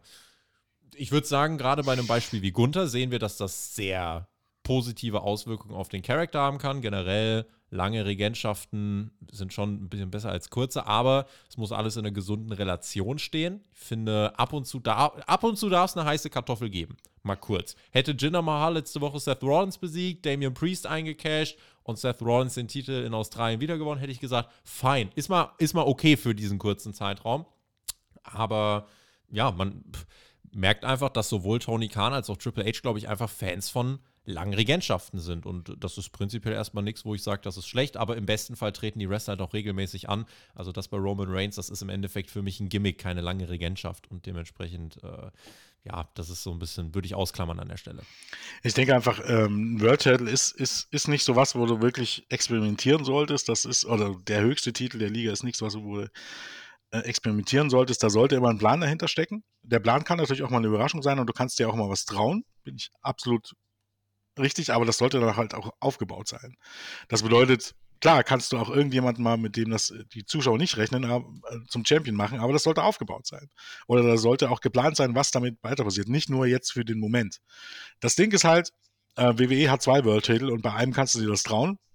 Bei der Bronzemedaille, die Seth Rollins rumschleppt, bei einem anderen eher nicht. Und bei einem anderen traut man halt sich auch gar nichts, weil man sich dann halt auch, umso länger das läuft, umso schlimmer wird das halt. Ne? Bei AIW ja, man hatte schon mal also dieses Bäumchen Spiel, als das mit den Verletzungen war, 2022 und so weiter. Mir ist das lieber, wenn man das einfach lange plant und du kannst natürlich dann trotzdem einen überraschenden Titelwechsel bringen. Für mich wäre es jetzt nicht unbedingt Samoa Joe gewesen, um ehrlich zu sein. Ich bin ein sehr großes Samoa Joe-Fan, aber war jetzt für mich nicht unbedingt die richtige Entscheidung, ihm den Titel zu geben. Oder das ist nichts, was ich von vornherein geplant hätte. War mhm. vielleicht auch ein bisschen aus der Not rausgeboren. Ja, man das heißt, sollte sich was länger, trauen. Heißt, war länger geplant tatsächlich, wenn man ja. ein bisschen zwischen den Zeilen liest. Ja. ja. Also, ich finde lange Regentschaften gut und man kann sich trotzdem ein bisschen was trauen. Es muss nicht jede Regentschaft eine Rekordregentschaft sein. Das hat WWE ja. in den letzten Jahren auch ein bisschen übertrieben, um ehrlich zu sein. Ja. ja. Aber zumindest beim World Title, da man zwei hat, kann man sich halt leisten. Und bei Roman Reigns ist halt, wie du schon sagst, das ist mittlerweile halt eher ein Gimmick. Also, das ist halt. Ja. Man hat sich da irgendwie so in die Ecke gebuckt und wollte irgendwie das Match gegen The Rock, was ja eigentlich auch überhaupt gar keinen Titel braucht. Und eigentlich macht es jetzt eigentlich auch wirklich nur noch Sinn, wenn du jetzt wirklich irgendwie die sieben Jahre angehst. Alles andere ist halt auch, oh, mhm. naja. Aber ja, ich denke halt, so ein klassischer Aufbau, dass du eben halt wirklich so ein junges oder ein einigermaßen junges Talent wie Braun Breaker irgendwie aufbauen würdest und fände ich halt ganz gut. Ne? Also dort, wo du diese Punkte hast. Ich meine, das mit Damien Priest, das hat ja, das hätte ja Potenzial, aber der ist halt jetzt auch nicht, also ich weiß jetzt nicht ganz genau, warum, warum, warum er. Das zündet nicht so. Das zündet nicht. Ja. Nee, da fehlt irgendwas. Ja. Wir machen mal weiter bei den Fragen. Bloodborne hat uns äh, gefragt, was glaubt ihr, wer nach den beiden herben Schlägen für New Japan in die Fußstapfen von Okada und Osprey treten könnte? Wir haben ja vorhin schon ein paar Namen aufgezählt. Ich glaube, auf die ja, wird sich beschränken. Haben wir irgendjemanden ganz Essentielles noch vergessen, wo wir gar nicht gesagt haben, dass der noch eine ganz große Rolle spielt? Great Okan wird es ja nicht. Na, hoffen wir es mal nicht. Ich denke Jota Chuchi. Ich denke, man, der, man hatte jetzt ähm, dann letztes Jahr schon den Moment, wo viele gesagt haben, ähm, ähm, wo er quasi zu New Japan zurückgekommen ist. Äh, bei welcher Show war das? Äh, Dominion. Mhm. Wo er gegen Okada, also quasi sein erstes Match nach seiner Rückkehr, wo er gegen Sanada verloren hat. Gut, das war auch ein bisschen der eher mangelhaften Regentschaft von Sanada geschuldet, aber wo man gesagt hat, okay, eigentlich hätte man da sagen müssen, gib ihm den Titel ist jetzt wahrscheinlich einfach der Moment, wo man es dann halt durchziehen sollte, irgendwie im Laufe des Jahres. Ich meine, mhm. New Japan Cup wird irgendwann im März wieder anstehen. Das heißt, vielleicht irgendwann im Frühjahr, auch ne, April, Mai. Hoffe ich einfach. Äh, ich bin ein sehr großer Naito-Fan, aber es ist realistisch gesehen, ist es halt, äh, es kommt alles ein paar Jahre zu spät. Mhm. Gucken wir weiter. Die nächste Frage ist gestellt von Tom. Hallo Tobi, hallo Jens. Ich hoffe, es geht euch gut. Äh, ich bin mal wieder mit einer Frage dabei. Und zwar, wer werden die Überraschungsentrances werden? Andrade, Jade Cargill, Naomi. Bin gespannt auf eure Antworten. Danke für den täglichen Content. Vielen lieben Dank für die Frage. Ich glaube, es gibt boah, eine ganze Menge. Bei den Frauen kannst du vielleicht sogar noch Mercedes Monet mit reinwerfen, je nachdem. Wobei es jetzt zuletzt eigentlich jede Woche hieß, jetzt kommt sie bei AW. Aber jetzt, aber jetzt wirklich aber sie kam erstmal noch nicht. Jade Cargill ist erstmal von der Bildfläche ein Stück weit verschwunden, könnte hm. jetzt äh, wieder zum Rumble reingeworfen werden. Ähm, dann würde man auf jeden Fall einen Pop für sie kreieren. Ja, ist jetzt, ist jetzt die Frage. Und bei den Männern Andrade, es gibt Gerüchte um X-Pac, der hat die selber dementiert. Das sind so diese klassischen Legendensachen.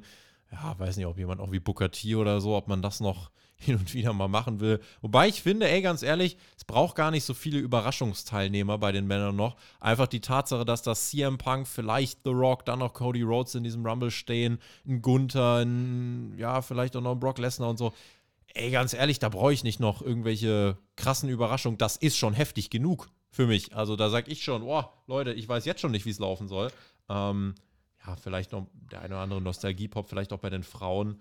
Äh, man wird es auf jeden Fall gut gefüllt kriegen, glaube ich. Bei Frauen hast du es eh immer, weil es also schwierig wird, eben halt da 30 Leute zu finden. Also hast schon mit NXT und so weiter, aber ja, ist immer ein bisschen mehr Platz gefühlt. Bei den Männern bin ich da bei dir, ich bräuchte das jetzt auch nicht. Eine oder andere Überraschung ist immer ganz cool. Ich denke aber, da gucken auch viele Leute zu, wie wir es vorhin schon erwähnt haben, die nicht mehr unbedingt regelmäßig gucken oder die mit Freunden gucken. Für die musst du Überraschung bringen, sonst wird es eine Enttäuschung. Das ist halt einfach so. Mhm. Ähm, die Leute, die du schon genannt hast. Ne? Äh, Jade Gargle kann ich mir vor, gut vorstellen, ähm, dass, wenn, es jetzt nur das eine Mal ist, um irgendwie ein Match aufzubauen für die nächsten Monate oder in ein paar Monaten, dann mit einem Stare-Down irgendwie im Ring, weiß ich nicht. Jade Gargle gegen der Jack so so. Naomi, Metzolis Monet, Okada.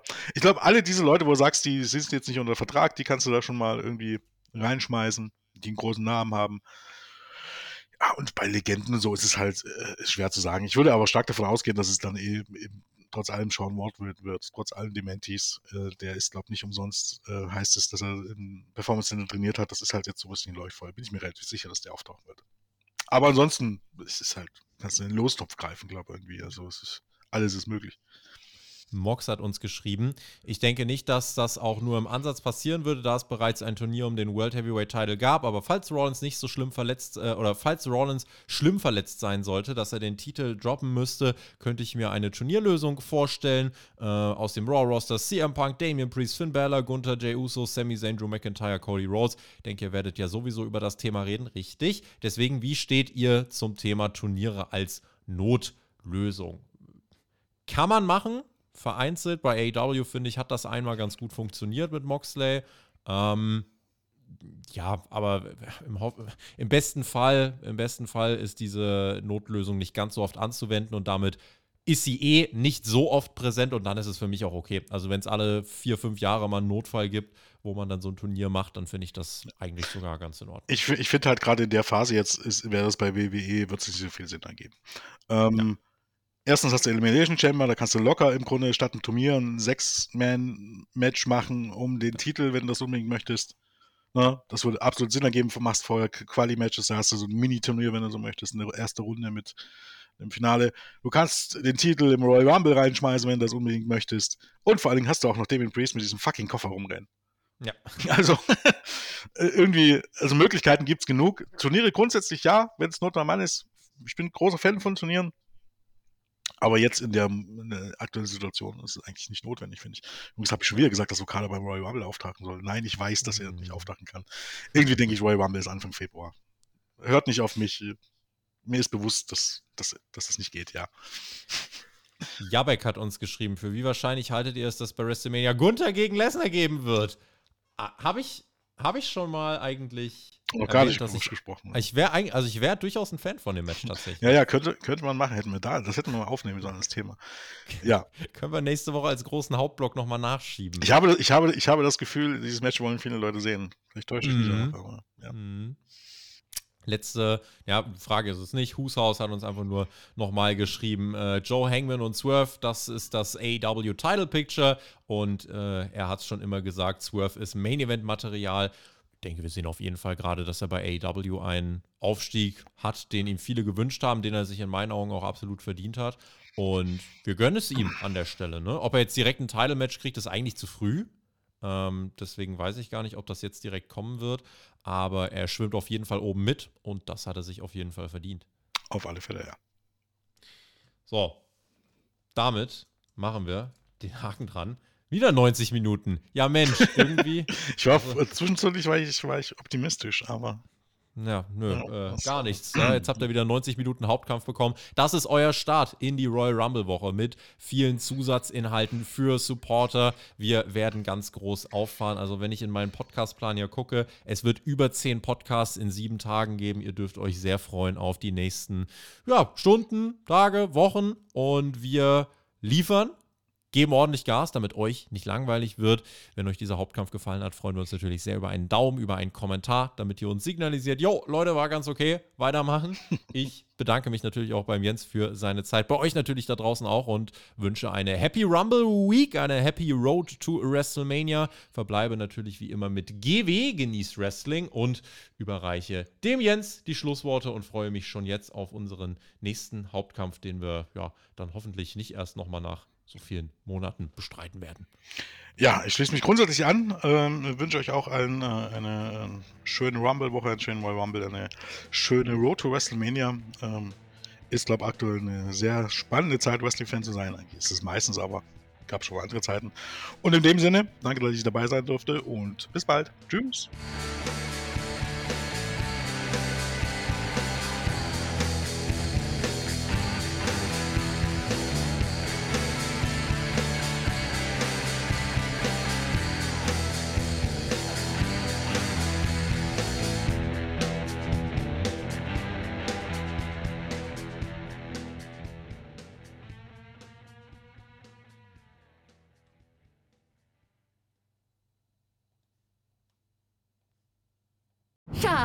Ich bin neu verliebt. Was? Da drüben. Das ist er. Aber das ist ein Auto. Ja, eben. Mit ihm habe ich alles richtig gemacht. Wunschauto einfach kaufen, verkaufen oder leasen. Bei Autoscout24. Alles richtig gemacht. Wie baut man eine harmonische Beziehung zu seinem Hund auf? Puh, gar nicht so leicht. Und deshalb frage ich nach, wie es anderen Hundeeltern gelingt, beziehungsweise wie die daran arbeiten. Bei Iswas Dog reden wir dann drüber. Alle 14 Tage neu mit mir, Malte Asmus und unserer Expertin für eine harmonische Mensch-Hund-Beziehung, Melanie Lippisch. Iswas Dog mit Malte Asmus. Überall, wo es Podcasts gibt.